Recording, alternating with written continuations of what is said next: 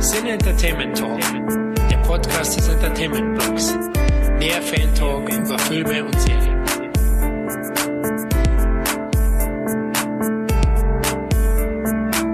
Hallo und herzlich willkommen zu einer weiteren Folge des Cena Entertainment Talk Podcasts. Heute mit mir, Tobi Van Kenobi, Darth Christophius und Tom Tom Bings. Ernsthaft? Jaja Bings?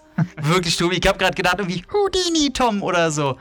Aber, ey, okay. Wobei, ich habe gar nichts so gegen Jaja. In diesem Sinne, mich zu freuen, dass ich äh, dabei sein muss. Und, äh, ja, einen wunderschönen guten Tag. Und hier ist der Christoph, wahrscheinlich der einzige Mensch, der traurig ist, dass er nicht Christoph Binks war.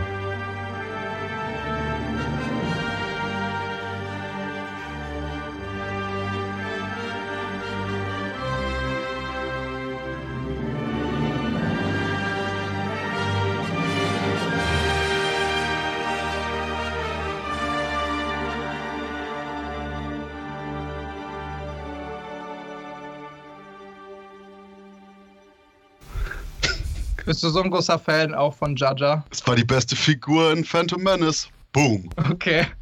Schnell weiter, bevor die Leute jetzt schon abschalten. ähm, ja, heute wollen wir nicht abschließend über Star Wars, aber über den abschließenden Film der Skywalker-Saga sprechen. Episode 9, der Aufstieg Skywalkers oder The Rise of Skywalker, wie er im Original heißt. Quasi bei uns im Team der epische Kampf, das epische Finale zu dem immerwährenden Kampf und im Hintergrund schwelend zwischen Episode 8 Hassan. Bitte einmal die Hand heben. Hi. Ich sehe, ich sehe keine Hände. Doch, ich, ich spüre sie, ich fühle sie in der Macht allen anderen, die es da noch so gibt. Ja, wir hatten ja auch äh, vor zwei Jahren tatsächlich einen sehr langen Podcast. Ich will nicht sagen, er ist etwas ausgeartet, aber einen äh, sehr ausführlichen und detaillierten Podcast zu Episode 8. Damals haben äh, Dominik und ich den auch gemacht. Allerdings fehlte uns so ein bisschen der Gegenpol, weil wir eigentlich beide Episode 8 gut fanden oder zumindest keine Probleme damit hatten, so wie einige andere, die sich danach gerne umgebracht hätten und Ryan Johnson gleich äh, mit. Da haben wir auch ein bisschen erzählt, wie wir zu Star Wars stehen und wie wir zu Star Wars gekommen sind. Bei mir zum Beispiel war es damals, äh, weil ich auch so mehr oder weniger das Küken, quasi der Padawan unserer Truppe bin, dass ich damals mit sechs Jahren Episode 1 zum ersten Mal im Kino geguckt habe und für mich damals eine Welt eröffnet wurde, nicht nur des Kinos, sondern auch von Star Wars, die ähm, mich mein ganzes Leben begleitet hat und ich deswegen natürlich das auch ein bisschen anders wahrgenommen habe äh, als einige andere aus dem Team, die damals sogar noch die alte Trilogie im Kino sehen konnten. Tom, wie ist das denn bei dir? Boah, Star Wars, ne? Ich glaube, jeder, der so ein bisschen sich in, in Fantasy-Bereiche zurückzieht oder in Bücher oder in Filme oder in Comics, der findet halt irgendwann seine Welt, die für ihn einfach am besten passt, die halt so ausgebaut wird, dass er sich darin mal so ein bisschen flüchten kann. Und bei mir ist es halt auch ganz klar Star Wars. Also, ich glaube, meine erste Kinoerfahrung, ich überlege gerade, ob ich Rückkehr der Jedi in der Special Edition gesehen hatte glaube aber nicht, das dürfte auch, also so richtig bewusst mit Phantom war dann auch bei Phantom Menace. Den fand ich damals ein bisschen enttäuschend, aber Star Wars kann, glaube ich, nichts mehr kaputt machen. Also da können wir ja auch noch später hinzu, gerade wenn es jetzt um Episode 8 oder mein Ersteindruck von Episode 9 geht. Egal wie scheiße die, die großen Auskopplungen sind, du hast mittlerweile so viel in Comicform, in Spielform, dass, und da kommt so viel gutes Zeug raus und wird ständig bedient, dass es einem schon fast egal ist, wenn dann halt mal ein großer Film nicht mehr so gut funktioniert, weil es ist halt eine Sache unter vielen. Und da muss ich sagen, ähm, Star Wars ist ganz so großartig und nicht umsonst halt die größte Merchandise-Maschinerie überhaupt. Da haue ich genau rein und sage genau das Gegenteil, denn ich denke gerade eben, wenn die Star Wars-Filme selber eben nicht mehr mit dem Herzblut kommen, dass Lucas in alle Teile investiert hat, auch wenn er quasi Empire Strikes Back nicht so sehr mochte oder generell vielleicht nicht mit allem zufrieden war. Alles bis zur neuen Trilogie hat sich angefühlt wie Star Wars. Die klassische Trilogie war Star Wars. Die Prequel-Trilogie war Star Wars nur nicht ganz so gut. Und dann hatten wir jetzt die neue Trilogie, die eben quasi sprichwörtlich Lukas Idee für die neuen drei Filme genommen hat, gesagt hat, hm, okay, danke für den Ansatz. Ab in den Papierkorb. Und dann eben nur noch diese alten Gefühle recycelt hat. Bei oh, du Force bist jetzt aber nicht einer von den alten Männern, die meckern, oh, Disney macht alles kaputt. Ich bin einer von den jungen Me Männern, die das meckern. Nee, nee, aber ich, ich, ich, wollte schlicht und ergreifend, ich, ich fühle mich schon alt genug, dadurch, dass hier irgendwie Tobias meinte, ja, ja, ich, ich, ich kam dann so gerade und mit sechs in den Film, ich so, oh, scheiße, bin ich alt. Nee, aber der Punkt ist schlicht und ergreifend, Force Awakens fühlte sich an wie dieses, oh ja, Star Wars war eigentlich mehr oder weniger in diesem Marketing-Maschinerie, wo du eben nur irgendwelche Serien hattest, irgendwelche Auskopplungen, aber nichts Konkretes, kein, keine festen Installment, wo du sagst, oh ja, das ist der neue Star Wars-Film. Und dann kam eben Force Awakens, der so eine Nostalgie-Show war, die mir persönlich gezeigt hat, okay, Star Wars lebt, auch wenn er quasi gerade aufgewacht ist und nicht wirklich weiß, wo er hin soll, aber Star Wars lebt. Und dann kam eben Last Jedi, wo ich sagte, uh, Star Wars ist aufgewacht und äh, mit dem Kopf komplett gegen die Wand gerannt, dreimal hintereinander und hat dann das Skript geschrieben. Und das war für mich der Punkt, wo ich dachte, okay, vielleicht bin ich zu alt, vielleicht ist es einfach nur 2018, fuck that shit, Ryan Johnson.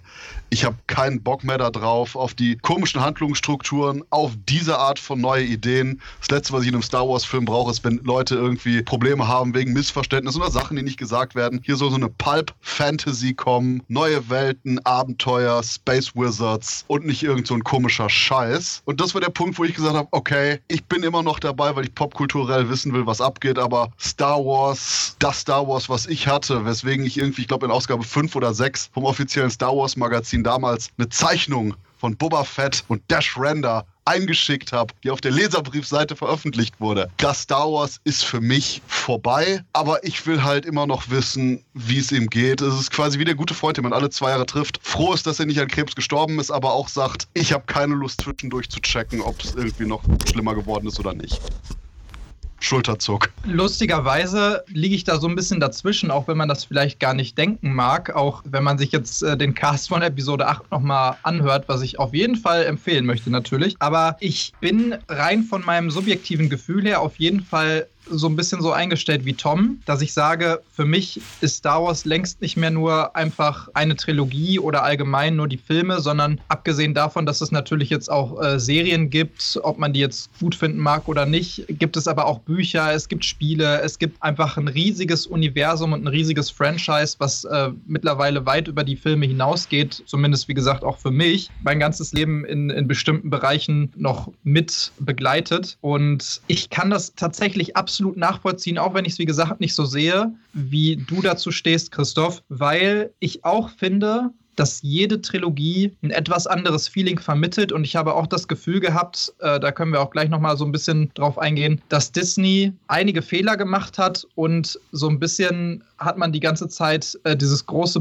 böse Corporate-Ding, was bei vielen Franchises so mitschwingt. Es muss alles irgendwie perfektes Marketing sein. Es ist alles im Prinzip nur noch darauf ausgelegt, richtig viel Geld zu machen und äh, die richtige Zielgruppe zu treffen. Und lieber anstatt, dass man vielleicht ein bisschen in mutige Bereiche geht, einfach alle Leute irgendwie so ein bisschen zufriedenzustellen. Und so ein bisschen unter diesem Eindruck steht für mich auch Episode 9 tatsächlich. Allerdings habe ich auch für mich selber den Frieden damit geschlossen, dass es einfach so ist, dass es jetzt eine andere Generation ist. Mittlerweile gehöre ich auch zwar nicht zu den ganz alten Star Wars-Fans, aber zu den alten Star Wars-Fans, weil ich mit der Prequel-Trilogie aufgewachsen bin. Es gibt aber auch Star Wars-Fans, die mit der neuen Trilogie aufgewachsen sind, die da vielleicht genauso äh, gehypt sind und das genauso toll finden oder genauso eingetaucht sind, wie halt ich früher mit der Prequel-Trilogie oder andere mit der ähm, originalen Trilogie. Und ich glaube, dass man das einfach irgendwie akzeptieren muss, dass jede Trilogie sich anders anfühlt und auch für eine ganz andere Zeit oder in einer ganz anderen Zeit gemacht worden sind. Und ähm, ja, habe auch viel, sag ich mal, als ich mich die letzten Jahre damit beschäftigt habe, gelernt über Fandom und wie ich subjektiv Filme wahrnehme und wie ich objektiv Filme aber bewerten müsste oder äh, sollte. Trotzdem habe ich auch dieses Gefühl, dass das für mich nicht mehr so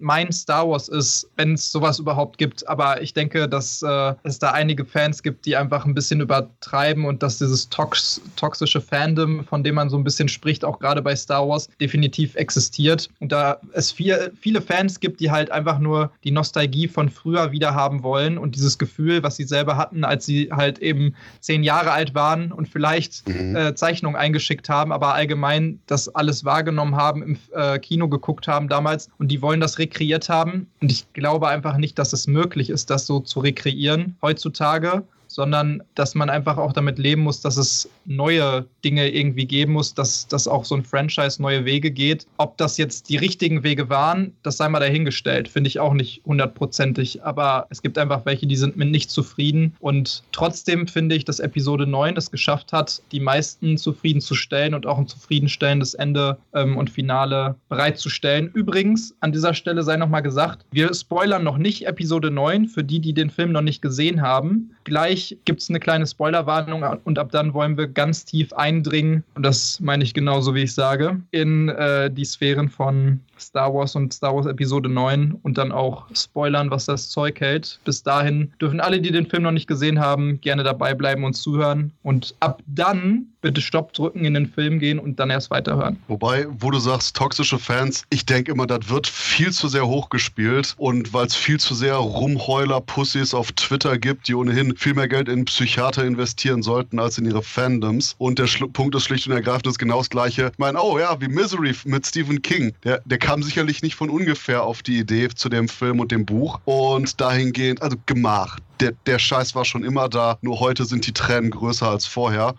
Und wo du Andringen sagst, fällt mir unbedingt ein, okay, das, das war eine furchtbare Überleitung von mir. Äh, mein Paradebeispiel für Entwicklung bei mir von Star Wars. Ich habe Ende der 90er Jahre noch dieses riesige Hardcover Star Wars Chroniken Deluxe Limited Edition Gold Bladings gekauft und irgendwie zwei, drei Jahre später war der Funke so verflogen, dass das Teil wegen seinem großen Schuber als Aufbewahrungsort für meinen Playboy mit Jane Elizabeth fungiert hat. Entwicklung Entwicklung. Ja, genau, Entwicklung. Man entwickelt sich ja auch anders und das ist absolut nicht verwerflich, meiner Meinung nach. Man kann aber auch, finde ich, sehen, also wenn man jetzt mal so ein bisschen in die technischen Details äh, eintaucht von Star Wars und auch äh, der neuen Trilogie jetzt, dann sieht man tatsächlich, dass das alles so ein bisschen zurückgegangen ist. Also jetzt mal rein zum Vergleich, Episode 7, was ja natürlich auch nachvollziehbar ist, gehört zu den erfolgreichsten Filmen aller Zeiten, rein was die Einnahmen äh, angeht und hat mittlerweile knapp über zwei Milliarden eingenommen. Und äh, beim Start dann tatsächlich auch 250 Millionen schon. Bei Epi äh, Episode 8 sind es schon nur noch 1,3 Milliarden weltweit und liegt äh, bei dem Startwochenende knapp drunter mit 220 Millionen. Und Episode 9 ist natürlich noch im Kino, läuft auch noch nicht so lange, deswegen kann man dazu den allgemeinen Einnahmen noch nicht so viel sagen. Die liegen momentan bei 815 Millionen, hat aber am Startwochenende, und das ist ja das, was auch extrem zeigt, wie vielleicht die Fans dazu stehen, auch vielleicht nach Episode 8 so ein bisschen ähm, ja, so ein böses Erwachen hatten oder vielleicht nicht mehr ganz so viel Bock auf äh, Star Wars, da lag es nur noch bei 177 Millionen. Und das macht auf jeden Fall deutlich, dass es da äh, einen extremen Rückgang gibt. Damals zum Beispiel bei den Prequels, da war das ein bisschen anders. Bei Episode 1, da waren es 65 Millionen. Kann man natürlich nicht vergleichen, rein von den Zahlen, von den absoluten Zahlen, weil das damals auch eine andere Zeit war und auch andere Preise und so, klar. Aber da waren es 65 Millionen beim Startwochenende. Episode 2 hatte 80 Millionen und Episode 3 hatte dann 108 Millionen. Also der Hype wurde immer größer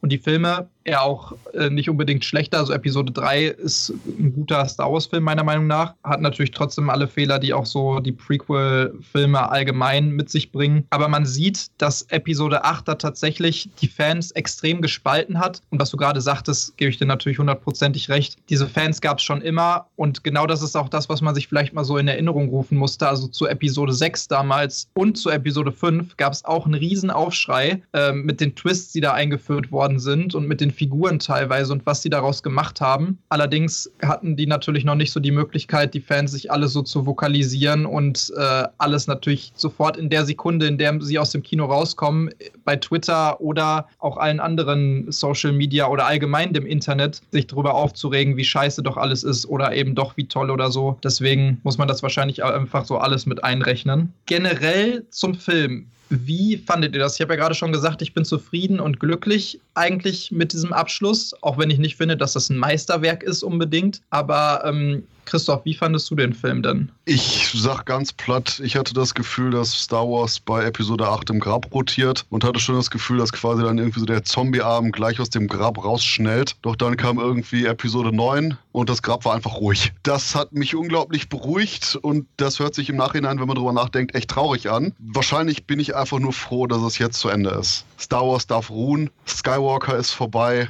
Amen.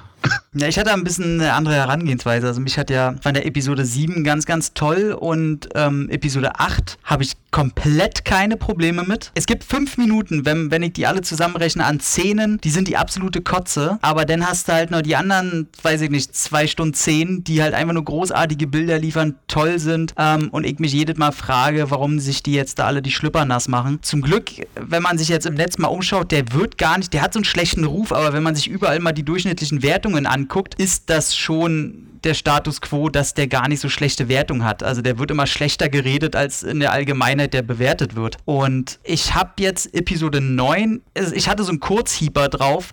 Ähm, ist ein bisschen scheiße passiert, mir ging es ein bisschen schlecht und ich habe gemerkt, oh, du hast jetzt auf einmal richtig Bock auf Star Wars, so dass zwei Stunden ein Film dich komplett rausreißt und du hattest Bock und Episode 8 war toll, 7 war toll, wird es vielleicht die erste Trilogie, wo du alle drei Teile toll findest, weil in den alten Trilogien, da gibt es immer einen Film, wo ich sage, ah, der gefällt mir nicht so. Und das wären? Episode 2 in der ersten Trilogie, peinlich, peinliche Scheiße teilweise und bei der alten Trilogie ist das Episode, warte mal, jetzt muss ich 6 mit den E-Box. Ja.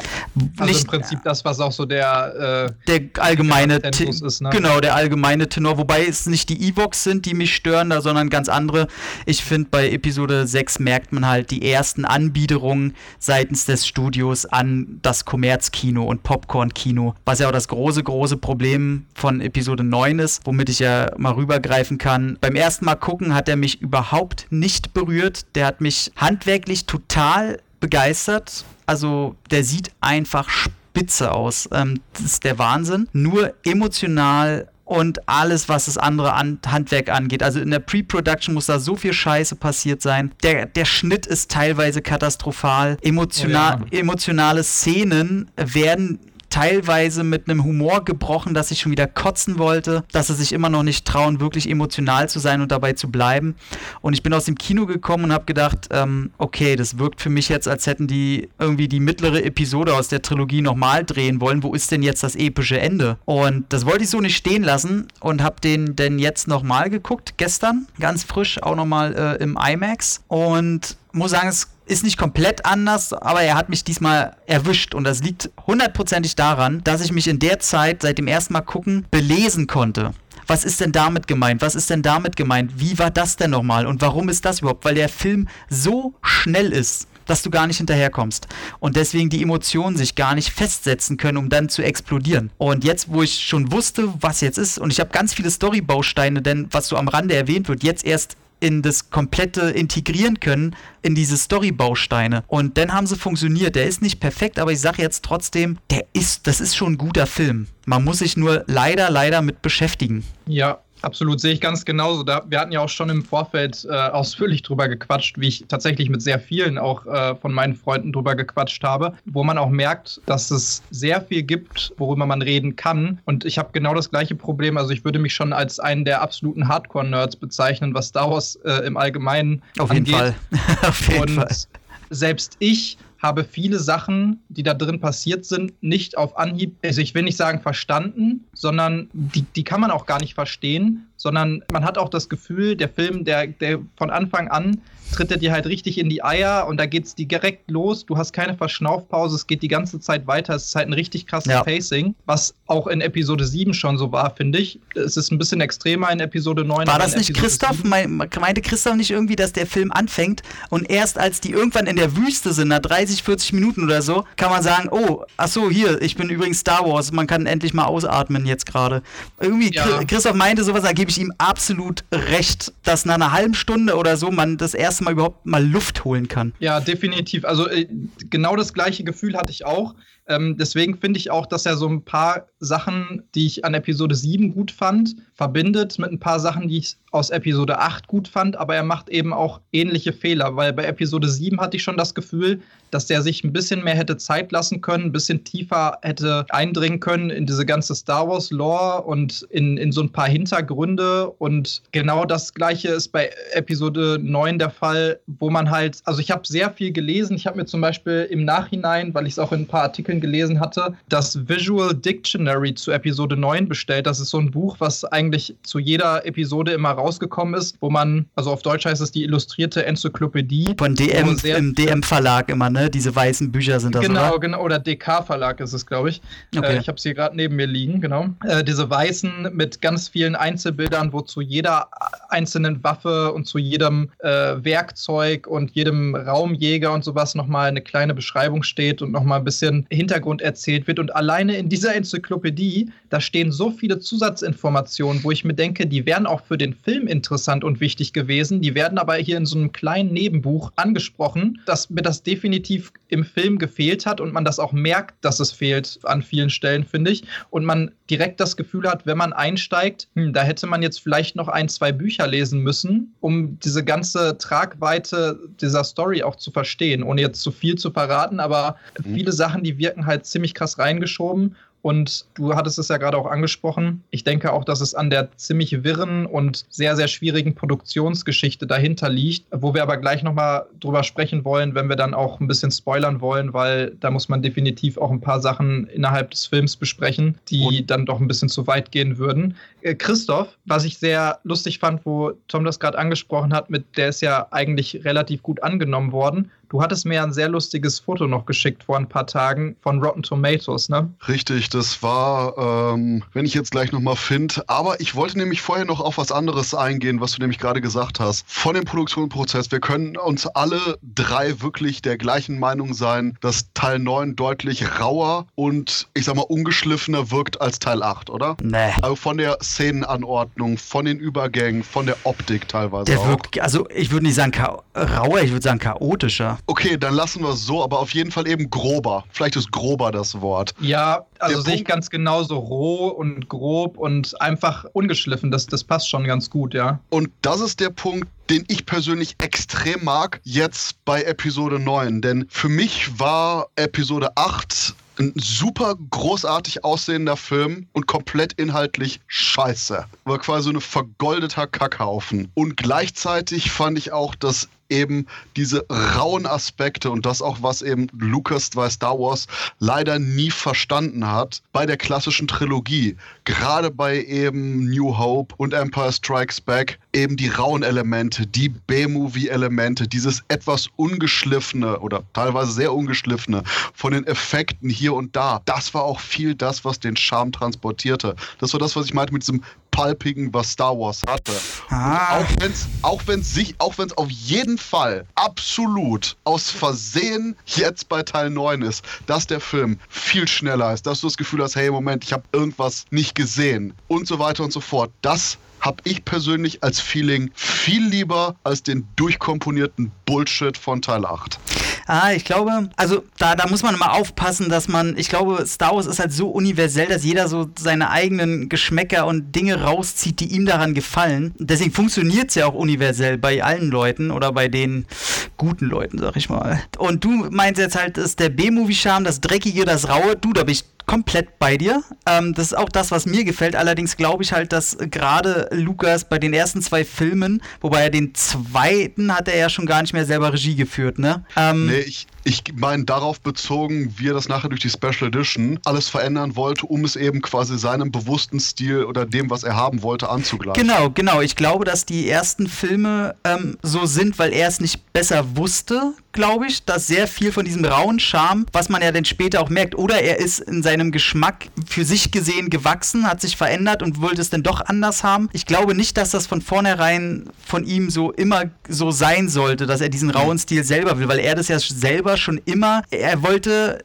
Kinder-Fantasy produzieren. Er wollte ja Absolut. Und deswegen glaube ich, ähm, dass es eher ein guter, für uns ein guter Zufall war, dass die Filme denn diese Optik hatten. Absolut. Ja, ich glaube, man Pu kann Lukas fast schon unterstellen, dass äh, oder allgemein auch der ganzen Hintergrundgeschichte von Star Wars und der Produktion der originalen Trilogie, dass es eine Aneinanderreihung von schwierigen Umständen und Fehlern und Improvisation war. Alleine das hat im Prinzip Episode 9 noch viel mehr gemein jetzt mit der alten Trilogie und den alten Filmen als Episode 8, der viel mehr durchgeplant ist und sowas. Und da in der Hinsicht muss ich dir absolut recht geben. Also auch schon damals war ja die Produktionsgeschichte von Episode 4 durchzogen von Dingen wie, es gab nicht genug Geld, die äh, Produktionsfirma wollte auch gar nicht so viel Geld ausgeben für etwas, von der sie selber gar nicht geglaubt hat, dass es vielleicht irgendwie erfolgreich werden konnte. Die hatten gar nicht die Möglichkeit, diese ganzen Effekte umzusetzen, mussten extrem viel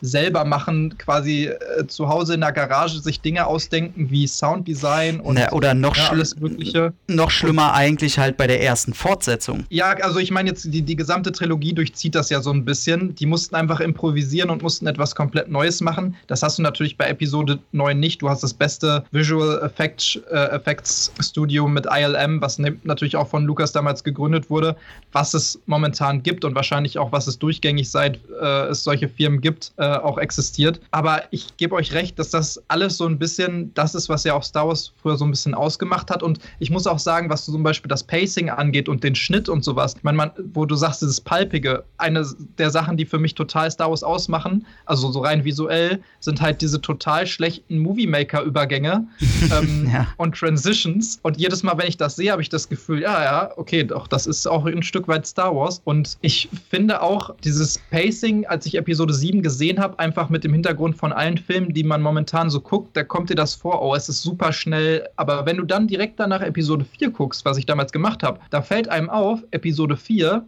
hält sich jetzt auch nicht viel mit irgendwelchen Hintergründen auf, sondern das ist auch Szene an Szene an Szene an Szene. Der Film, der geht total schnell durch und ich man nimmt das nur nicht so wahr, weil man so viel über die Hintergründe weiß und so viel okay. drumherum schon weiß. Ne? Aber da gehe ich dir, Entschuldigung, aber da gehe ich total mit. Zum Beispiel das äh, Episode 4 ist für mich auch ein Film, der gut funktioniert, aber für mich dann ist erst Imperium schlägt zurück, ist für mich dann erst der große, megalomanische, epische Star Wars, der mir gefällt. Also auch beim, beim ersten Krieg der Sterne finde ich auch schon wahnsinnig viele Fehler, wo ich sage, es macht beim Gucken schon nicht so viel Spaß wie Imperium. Okay, der Punkt ist, bevor wir jetzt über die kompletten Star Wars Sachen reden, das Einzige, worauf ich eigentlich hinaus wollte, war die Tatsache, dass Lucas am besten ist, der ist ein ungeschliffener Diamant und ein guter Ideenlieferer, mhm. der aber konsequent hinterfragt und quasi von der Realität oder von seinen Produzenten und Regisseuren geschliffen werden muss, damit das Beste davon zutage tritt. Und bei Episode 9 ist das auf diese Weise nicht passiert, aber aus Versehen hat man eben durch die Komplikationen einen ähnlichen rauen, groben Stil erschaffen, der, wie gesagt, aus Versehen jetzt deshalb für mich sich mehr an diese pulpigen Sachen von damals erinnerte und orientierte, als man das eben bei der Nostalgiebombe Force Awakens und dem durchgeschliffenen Woke-Zeitgeist eben von Last Jedi mit seiner super durchgestylten Optik hatte und hier eben dieses, oh, was tun wir, brachte. Und das war das, was nämlich auch Tobias meinte, um zum Abschluss eben zu den ähm, lustigen Rotten Tomatoes Scores zu kommen. Bei Star Wars Last Jedi hatten wir 91% Kritiker-Zustimmung und äh, 43% Zuschauerzustimmung. Aber Rotten Tomatoes ist doch auch Schwachsinn, da sind wir uns doch alle einig, oder? Der Audience Score nicht, der Kritiker-Score ja. Hm, naja. Ich und der Punkt ist, wir haben eben 91 Kritiker, 43 Zuschauer und dann haben wir bei Rise of Skywalker 54 Prozent bei den Kritikern und 86 Prozent bei den Zuschauern. Und ich denke, das spricht durchaus einen extrem wichtigen Punkt an, was auch eben die Ausrichtung der beiden Teile angeht. Kann man mögen, muss man nicht mögen. Ich finde, es zeigt, dass es mit Star Wars durchaus wieder bergauf geht. Ja, also ich gebe dir da auch recht. Einer der Punkte, die man vielleicht ohne zu spoilern auch noch angehen kann, da können wir gleich noch mal ein bisschen genauer drauf eingehen, ist aber, dass der mir das Gefühl gegeben hat so ein bisschen und das fand ich halt im Endeffekt nicht schlimm, aber trotzdem hat er mir das Gefühl gegeben, dass er extrem versucht hat, wo man ja jetzt ja auch sieht, 8 und äh, 7 waren sehr unterschiedlich aufgenommen worden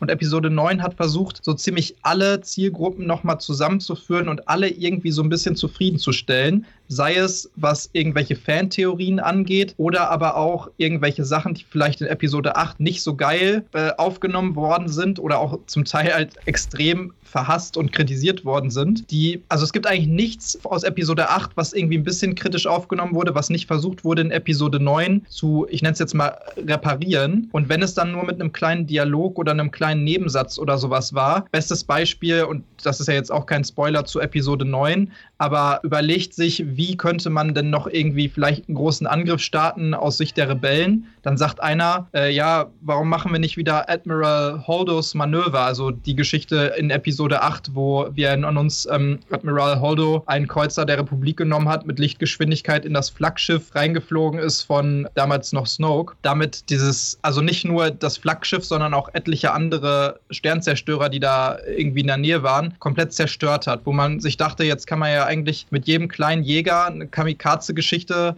starten, mit Lichtgeschwindigkeit irgendwo durchfliegen und alles wird zerstört. Das äh, halt geil aussah, muss man sagen, visuell geil umgesetzt war. Allerdings finde ich auch ein bisschen schwierig, was die Sinnhaftigkeit äh, war. Und dann wird da zum Beispiel gesagt, ja, das kannst du nicht wiederholen, das war nur Glück äh, damals und das funktioniert vielleicht einmal in einer Million Male, in der man es versucht. Und von diesen Szenen gibt es einfach in Episode 9 extrem viele die versuchen, die Zuschauer so ein bisschen milde zu stimmen und Sachen zu reparieren, von denen vielleicht auch J.J. Abrams persönlich dachte, dass man es in Episode 8 nicht so geil gelöst hat, aber allgemein solche Sachen, die angesprochen worden sind, ja, Also ich auch mal umzuwandeln. Das ist auch ähm, das einzige wirklich große Problem, was ich habe mit dem Film. Ich finde, das ist ein sehr eierloser Film, der sich nichts traut. Ähm, das Problem ist, dass Abrams halt, der ist die Inkarnation eines Popcorn-Regisseurs, der mittlerweile einfach nur glatt poliert ist und weiß, wie Hollywood funktioniert. Und dann hast du einen Ryan Johnson, der zwar Hollywood inszenieren kann, aber immer seine eigenen stilistischen Spitzen und äh, charismatischen Eigenheiten da reinbringt. Und das Problem ist, dass Episode 8 einfach nicht zulässt, dass Episode 9 so ein geschliffener Diamant sein kann. Das Hauptproblem ist, dass Disney nicht die Eier beweist und sagt, ey, wir stehen jetzt zu Episode 8, sondern sagen, wir wollen dass alle glücklich sind. Wir hören auf alle Fans. Äh, alles, was ihr groß rausschreit ins Internet, das ändern wir jetzt für euch.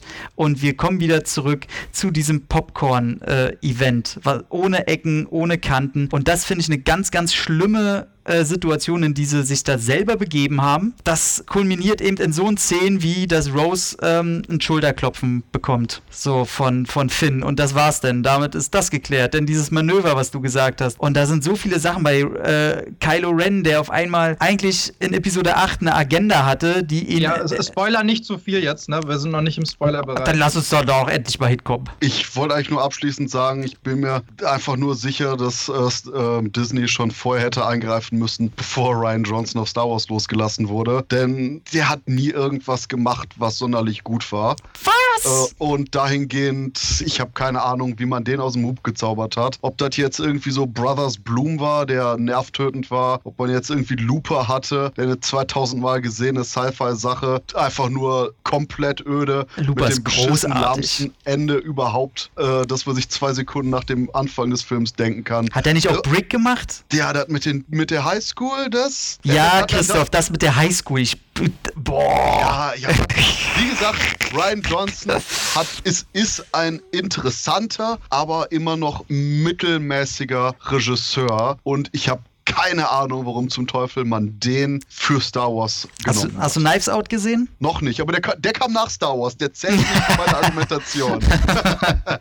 Also Okay. ja, ich glaube, wir, wir sind uns einig, dass es eine Geschmackssache ist, auch ob man das jetzt gut findet oder nicht. Ich kann, muss ich sagen, Episode 7 und 8 beiden viele positive Aspekte abgewinnen und ich fand die beide auch gut an sich. Aber ich glaube, das, worauf wir uns im Endeffekt jetzt auch äh, einigen können, ist, dass Disney einen Fehler damit gemacht hat, dass sie nicht eine komplette eigene Vision umgesetzt haben für diese Trilogie, wo man sich genug Zeit genommen hat, die zu planen von vornherein und gesagt hat, wir haben jetzt eine Geschichte, die denken wir uns wirklich vernünftig durch. Die planen wir. Wir planen alles um die Trilogie herum und dann setzen wir die um und zwar so, dass alles zusammenpasst. Man hat halt sehr schnell, nachdem Disney damals Lukas-Film gekauft hat, gesagt, okay, wir müssen jetzt schnell was raushauen, alle erwarten was. Dann haben sie sich da dran gesetzt, Episode 7 zu machen. Und obwohl ich, wie gesagt, Episode 8 auch gut finde, passt der da nicht so ganz ins Bild rein. Man hat einen anderen Regisseur genommen, man hat dem die Freiheit gelassen, viele Sachen zu verändern, die in Episode 7 angesprochen worden sind. Und dann ist man wieder komplett in die andere Richtung nach Episode 9 gegangen. Man hätte einfach ein, ein Gesamtwerk, was in sich geschlossen ist und funktioniert, entwerfen müssen und dann erst umsetzen müssen, anstatt einfach so on the run, on the fly äh, das Ganze nacheinander rauszuhauen. Und das ist auch das größte Problem, was ich mit dieser neuen Trilogie habe. Leider hat man das irgendwie so ein bisschen versäumt, was jetzt für Entscheidungen dahinter stehen. Keine Ahnung. Ich bin nicht Kathleen Kennedy und auch nicht Bob Iger, aber ähm, ich denke mal, das seht ihr ähnlich, oder? Ja. Oh. Ich sage auch, äh, dass Disney das Schuld hat. Man muss allerdings auch, soweit man so ein Multimilliarden-Dollar-Unternehmen in Schutz nehmen kann und sollte, die haben noch nicht die jahrelange Erfahrung mit der Marke Star Wars. Die müssen noch lernen, damit umzugehen und in solchen Sphären, wie die jetzt mit der Marke umgeht, so wurde halt noch nie mit ihr umgegangen. Ich finde auch, dass sie einen Fehler gemacht haben, wenn sie so jemanden wie Ryan Johnson ranholt. Entweder holt man den gleich für die erste Episode, um zu sagen, ey, wir sind jetzt stilistisch anders und gehen eigene Wege, oder bei der zweiten Episode, dass die da noch jemanden ranholen, der halt so geschliffen denkt wie Abrams bei Episode 7 und dem über die Schulter guckt und auch eine Befehlsgewalt hat und sagt hier, ähm, okay, diese äh, Dampfbügeleisen, das nehmen wir mal raus und äh, dass Lea jetzt im All rumfliegt, du Junge, ähm,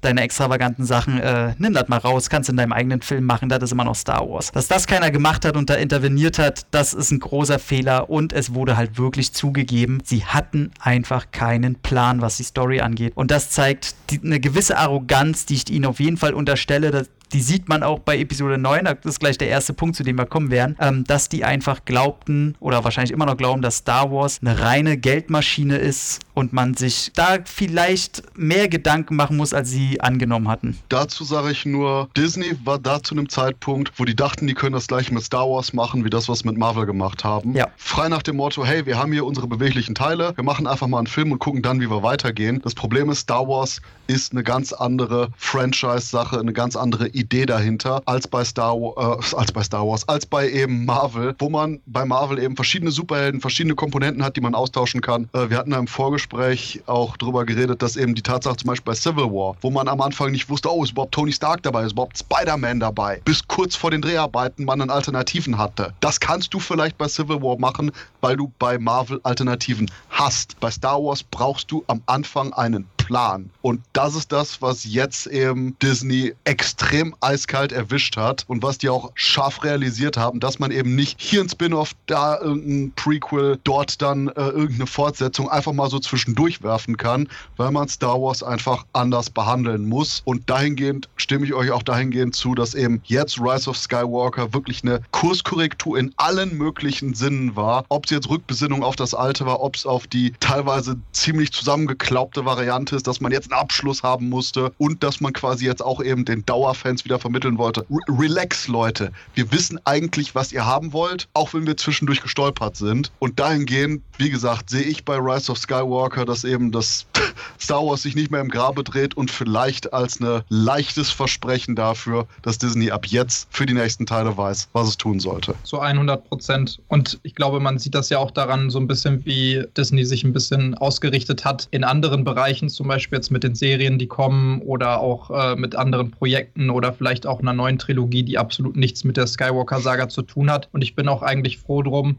dass das jetzt das abschließende Kapitel dieser Skywalker-Saga war und freue mich eher darauf zu sehen, welches Potenzial sie dann noch ausschöpfen und ähm, in welche Richtung sie dann noch gehen. An dieser Stelle möchte ich jetzt mal die vorhin angesprochene Spoilerwarnung aussprechen, denn äh, es macht ja wenig Sinn, über so einen Film tiefgehend zu philosophieren, wenn man nicht auch wirklich jedes kleinste Detail ansprechen darf, was wir natürlich absolut tun wollen. Und deswegen, wer den Film noch nicht gesehen hat bis jetzt, schaut ihn euch an. Es lohnt sich definitiv. Als Star Wars-Fan habt ihr das wahrscheinlich auch schon gemacht zu diesem Zeitpunkt. Aber wir werden ab jetzt spoilern, was das Zeug hält und uns nicht zurückhalten. Deswegen seid gewarnt. Los geht's. Der Punkt ist, ich weiß ernsthaft nicht genau. Ich habe zwei, drei Szenen, die ich ansprechen will für, oh, das fand ich cool, das fand ich interessant, aber ich habe wirklich keine Argumentation, warum ich den Film mag oder Sachen nicht mag, für die ich Sachen spoilern muss, interessanterweise. Na, dann sag, sag doch einfach deine entweder Szenen, die dich negativ oder positiv, die dir sofort einfallen, wo du irgendwas zu sagen willst. Mein positivster Punkt direkt am Anfang war, Star Wars ist nicht mehr sexlos. Das war ein riesiges Problem bei der Prequel-Trilogie, die irgendwie aus einer eigentlich putzigen Liebesgeschichte so ein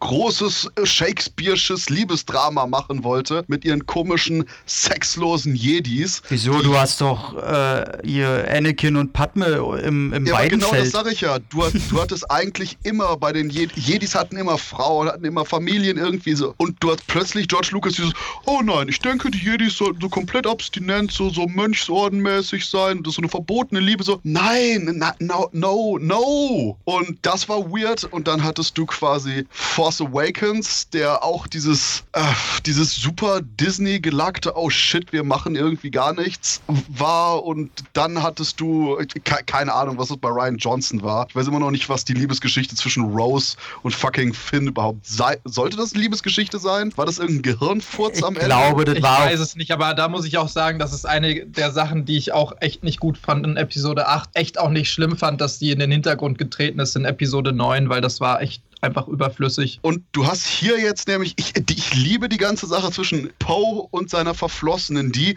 und das ist so ein super Star Wars-Ding, nie ihren Helm abnimmt. Du siehst immer nur die tollen Augen von der Frau und das war's. Aber du hast quasi da dieses so Poe, Poe ist heiß auf seine Ex, Finn ist irgendwie heiß auf alle, auf Poe, auf Ray. Und du hast schlicht und ergreifend, der ganze Film wirkt nicht mehr so, wenn du quasi alles so extrem keimfrei gemacht hast, wo du schlicht und ergreifend so nichts irgendwie hast, was irgendwie echt wirkt oder menschlich wirkt oder packend Ja. wirkt. Und dahingehend, ah, ich werde mich nachher echt drüber ärgern, dass ich das Wort nicht weiß, aber du hast halt eben, dass jetzt Star Wars wieder menschlicher wirkt, auch mehr zwischenmenschliche Sachen hat. Und zum Beispiel Poe.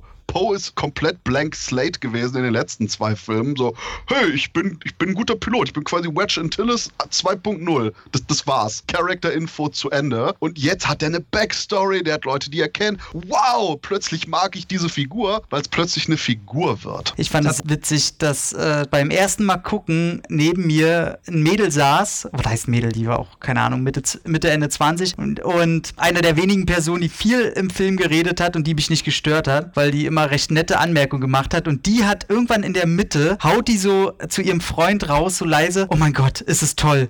Ey, kommt Poe und Finn etwa zusammen? Ey, ganz ehrlich, hätte man, also ich finde diese, ich weiß nicht, ob ich es cool gefunden hätte, wenn sie den Schritt gehen. Es hätte wahrscheinlich null irgendwo gepasst. Aber das wäre so ein Ding gewesen, wo ich gesagt hätte, ey, das ist mal eine mutige Scheiße. Aber das ist eine wunderbare Überleitung zu dem zweiten von, glaube ich, nur drei oder maximal vier Punkten, die mir einfallen. Die feigen Political Correctness Points von Disney. Boah. Oh, wir, wir haben unser erstes äh, gleichgeschlechtliches Paar. Guck mal hinten rechts in der Ecke, küssen sich zwei heiße Lesben. Das war dasselbe Wird wie ja bei sogar Star dann auch in einigen Versionen rausgeschnitten. Ne? Ja, Da das- ja nochmal krasse Kritik für den chinesischen beziehungsweise den äh, Markt in Singapur.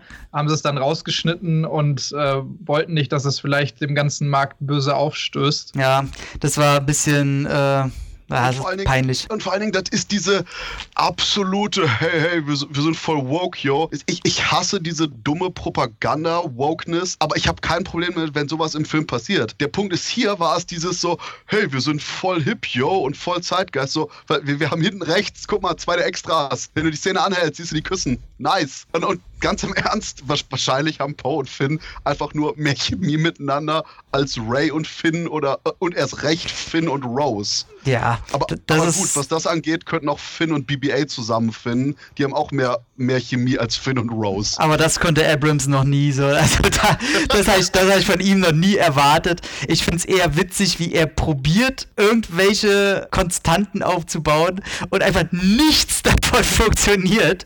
Aber ohne, dass es wirklich merklich stört. Also außer dieser äh, lesbische Kuss am Ende, wo ich auch sage, man, Disney, ey, wenn ihr so Political Correctness Scheiß reinbringen wollt, dann zeigt doch dieses Paar über den ganzen Film paar Mal und auch denn so, dass es eigentlich keine Sau interessiert. Wobei ich sagen muss, dass ich schon das Gefühl hatte, dass es in Episode 9 diesmal auf einem angenehmen Level war und ich zum Beispiel fand in Episode 7, da war es mehr dieses in your face, wir wollen jetzt hier alle Rassen in Anführungsstrichen, also Rassen jetzt im Sinne von, von Star Wars auch gesehen, und alle Kulturen und alle verschiedenen Gender und sowas mit reinpacken und auch zeigen, Frauen sind auch stark und dieses ganze Dingens, womit ich absolut kein Problem habe. Im Gegenteil, in Episode 7 kam es aber sehr in your face rüber und in Episode 9 hatte ich das Gefühl, auch zum Beispiel diese Geschichte, dass es eben einfach so total natürlich passiert und einfach mittendrin irgendwo ist, weil es war ja schon nicht irgendwo hinten rechts, sondern es war, die waren komplett ganz vorne in der Mitte im, im Bild zu sehen und haben sich da geküsst und sowas. Und das finde ich voll okay. Also, dass sowas dann da reingemacht wird und dann so als so eine Selbstverständlichkeit gezeigt wird. Klar, dass es auffällt, weil es das sonst eigentlich nicht so gibt. Finde ich auch nicht schlecht, dass es auffällt oder dass man drüber redet. Das mit zum Beispiel Poe und Finn hätte ich aber schon wieder ein bisschen too much gefunden, obwohl es da ja auch extrem viele Leute gibt, die da nachgesagt haben, oh, die waren nicht mutig genug, das zu machen. Und selbst äh, Oscar Isaac, der Paul Dameron spielt, der hat ja jetzt irgendwie so ein Statement rausgegeben, dass er sagte, dass es nur nicht passiert, weil Disney nicht die Eier in der Hose hatte, das umzusetzen, aber eigentlich hätten die es verdient, so ungefähr. Ja, finde ich jetzt nicht, weil ich finde gerade die Bromance cool und nicht alle Männer, die sich gut miteinander verstehen und eine geile Chemie haben, müssen direkt schwul sein oder so. Doch. aber, aber, der Punkt ist der Punkt ist auch eben das was du das was du sagst. Ich, ich habe auch viel Problem mehr damit dass eben Disney dieses groß groß draufgehängt hat ja wir haben jetzt hier die ersten ersten homosexuellen Kuss bla. Also das, deswegen la, lass es einfach im Film passieren und fährt wie du sagst lass es eben einfach nur natürlich im Film passieren. Wobei da mein größter Lachpunkt war einfach nur bei Ryan Johnson bei Episode 8 die ganze Sache mit dem Casino Planet wo mir ein Disney Film gesagt gesagt hat, Kapitalismus ist voll böse, yo. Ich so, ernsthaft Disney, are you fucking kidding me? Auch, auch da eben, wie, wie gesagt, die, die Politik in dem Film, wo ich einfach nur, ja, nee. Deswegen, das hat man dann quasi wahrscheinlich reinbauen müssen mit dem, oh shit, wenn wir jetzt nichts für die ganzen Twitter-Idioten haben, dann müssen wir auf jeden Fall aber doch irgendwas noch so, ir irgendwas Homosexuelles reinbauen, am, am besten am Ende. Dann können wir dann auch für, die, für das chinesische Bling-Bling wegschneiden. Awesome. Und ja. ganz im Ernst. Ich habe, ich habe ja tatsächlich bei Episode 8 drauf gewartet, dass eben bei diesem Planeten, das ist mir auch extrem negativ aufgefallen, dass die sagen, dass vielleicht heißt der Planet ja Eiger Kennedy oder so. Weißt du, dann, dann hätte ich gesagt, okay, Disney verarscht sich selber, das ist okay. Aber ja, so war es jetzt echt so ein bisschen okay. Aber wir wollen über Episode 9 reden. Der Punkt mit, mit, mit Twitter und auch hier mit äh, Oscar Isaac, ganz im Ernst, erstens, das Twitter ist echt, echt eine Blase fürs Wahnsinnigwerden. Und wenn ich da schon höre, dass irgendwelche Vollspackos, irgendwelche Kylo Ren, Ray Liebhaber, die unbedingt das Paar haben wollten, jetzt, jetzt krank gefeiert haben oder ihrem Psychiater noch mehr Geld in den Rachen werfen müssen nach dem Ende von äh, Episode 9. So, yeah, yeah, vielleicht hättet ihr das Geld für den Kinobesuch auch sparen sollen für den Psychiater. Ey, den Kuss habe ich, ich beim ersten Mal gucken und ich glaube jetzt immer noch, ich glaube, ich check den nicht. Das, das war so eine Sache Ey. nach dem Motto, wenn ich dir schon das Leben rette, will ich davon was haben. Das ist wie am Ende von Super Mario, wenn, wenn äh, Mario endlich Princess Peach erreicht. So nach dem Motto, ich will aber, mindestens einen Kurs wegen der Scheiße. Aber da muss ich sagen tatsächlich, dass ich finde, dass die Chemie in Episode 9 und auch die Verbindung zwischen Ray und Kylo, beziehungsweise Super Ray geil. und Ben ja dann, die ist richtig gut und ich finde, die ist da auch viel nachvollziehbarer als äh, in Episode 7 und 8. Also klar, man konnte es immer irgendwie logisch erklären, aber hier hat es wirklich den Eindruck gemacht, als hätten die wirklich eine Verbindung und ja. du hast wirklich mitgefühlt irgendwie, ähm, dass es auch Sinn machte und warum diese Verbindung da ist. Und auch von beiden finde ich sehr, sehr gut gespielt. Und genau vor dem Hintergrund, dass eben diese Chemie da war und dass man das Gefühl hatte, man versteht, warum die beiden so eine Verbindung haben und dass eben die so mehr oder weniger die einzigen sind, die sich so wirklich verstehen. Aber eben, weil sie schon das gleiche durchgemacht haben und sowas. Dass es deswegen auch Sinn macht, dass sie sich vielleicht hinterher küssen. Ich fand es nur so ein bisschen too much. Dann, wie oft ist Kylo Ren oder Ben gestorben und dann ist Ray doch nochmal gestorben und dann stirbt Ben nochmal, damit sie dann aber wieder leben kann. Und äh, ja, okay, wir haben es verstanden, aber trotzdem fand ich es nachvollziehbar und irgendwie auch eine, eine, schöne Verbindung, die, die Spaß gemacht hat und gut gespielt war. Also ich bin da so ein bisschen äh, ambivalent, weil ich fand den Kuss ein bisschen zu romantisch angehaucht. So, ich konnte es total verstehen, dass die sich in der Situation küssen, aber das war mir so ein bisschen zu sehr Titanic-Vibe da drin. Aber danach muss ich sagen, das ist ja nur ein Frame später, ey, als Ben kurz lächelt oder lacht. Alter, da saß ich echt im Kino und gedacht, okay, Alter, das ist gerade, Mann, Adam Driver ist einfach die geilste Sau auf dem Planeten. So, also da ich mich sehr für den Charakter einfach, das war so super, das war so ein Schlag in die Magengrube. Das sehe ich absolut. Wobei, ich denke, es ist eine Mischung aus beidem. Die Szene als solche war okay, aber genau das, was Tobias sagt, es war sehr, sehr, sehr grob inszeniert, weil du hattest quasi die Figuren so, sie liegt und richtet sich so halb auf, er liegt, richtet sich so halb auf. Und dann ja. sich so beide auf. Und das ist einfach nur unfreiwillig lustig von der Inszenierung gewesen. Wenn du die Szenerie und die Art und Weise, wie die Figuren agieren, ein bisschen mhm. verändert hättest, würde es auch nicht so nachwirken wie, äh, Leute, wir haben für die Nachdrehs noch 10 Minuten Zeit. Das muss jetzt im Kasten sein, sonst feuert Bob Iger ganz Los Angeles. Aber man muss auch sagen, finde ich, das hast du ja vorhin auch schon mal angesprochen, dass allgemein, also nicht nur jetzt was Ray und Finn angeht, sondern allgemein alle Charaktere in Episode 9 mehr den Eindruck machen, als wäre das Ganze eingespielter und ich finde auch die Chemie ist besser, auch zum Beispiel zwischen Finn und Poe. Man hat auch das Gefühl, die haben einfach ein bisschen mehr Screentime miteinander und zum Beispiel in Episode 7, da gibt es ja teilweise Charaktere, die treffen sich gar nicht oder nur kurz mal oder so, ähm, bis dann zum Ende. Jetzt in Episode 9 hat man das Gefühl, das Ganze ist mehr zu so einem Ensemble-Piece geworden. Klar, so jemand wie Rose wird dann vielleicht rausgenommen. Wie gesagt, finde ich persönlich jetzt nicht so schlimm. Hauptsache ihre ähm, Kette hängt immer schön um den Hals, so dass man den Anhänger auch ja sieht. Ja, ja, dass man auch oh, weiß, wer es ist und sich erinnern kann. Aber so allgemein sind halt alle Charaktere irgendwie viel, wie, wie, kann man das nennen? Also die, die, die funktionieren viel besser miteinander, die Dialoge, die wirken besser, das Timing ist besser, der Humor ist besser. Jeder bekommt äh, halt auch seine Momente. So. Ja, ja, auf jeden Fall. Also das, das ist mir richtig krass aufgefallen und das, was du, Christoph, gerade sagtest, mit äh, Paul kriegt dann noch so eine Hintergrundgeschichte. Ich muss sagen, nach Episode 7 und 8 hatte ich wenig Lust, mich mit diesen Charakteren und den äh, Stories drumherum, obwohl da ja auch viele Bücher erschienen sind, mich noch zu beschäftigen. Nach Episode 9 hatte ich tatsächlich doch wieder Bock, weil ich das Gefühl hatte, okay, das sind echte Charaktere, echte Menschen, wo es noch viel zu erzählen gibt, die eine Vergangenheit haben, die wahrscheinlich noch viele interessante Abenteuer in der Zukunft erleben werden. Und es interessiert mich, wie die da noch weiter äh, in verschiedene Bereiche sich entwickeln könnten oder was da vielleicht vorher alles passiert ist. Das hatte ich bei Episode 7 und 8 eben nicht. Da hatte ich teilweise das Gefühl, die waren zwar cool irgendwie und sind cool aufgetreten, aber hatten zu wenig Fleisch irgendwie, um, um das so zu packen. Ich hatte ein Problem mit und das verstehe ich immer noch nicht. Warum überrascht es Finn, dass Poe Sachen kurz schließen kann? Und warum reagiert er darauf so, als wäre es was Schlimmes? Er war mal ein verkackter Stormtrooper, der sich freigekämpft hat und Scheiße gebaut hat ohne Ende.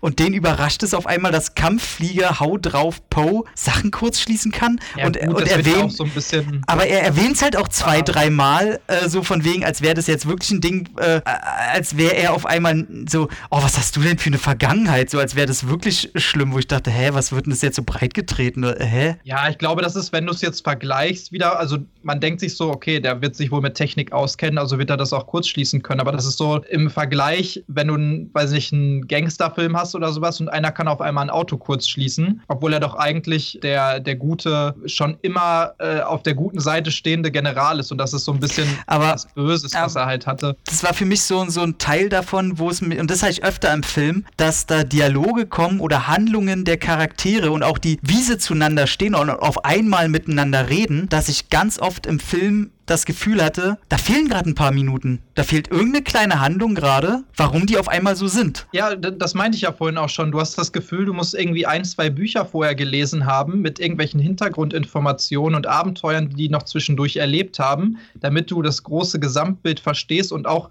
warum die auf einmal so miteinander umgehen und diese Entwicklung gemacht haben gerade am Anfang ja auch, also in den ersten fünf Minuten, die Oh, meiner Meinung nach, Alter. also du findest die ja richtig scheiße.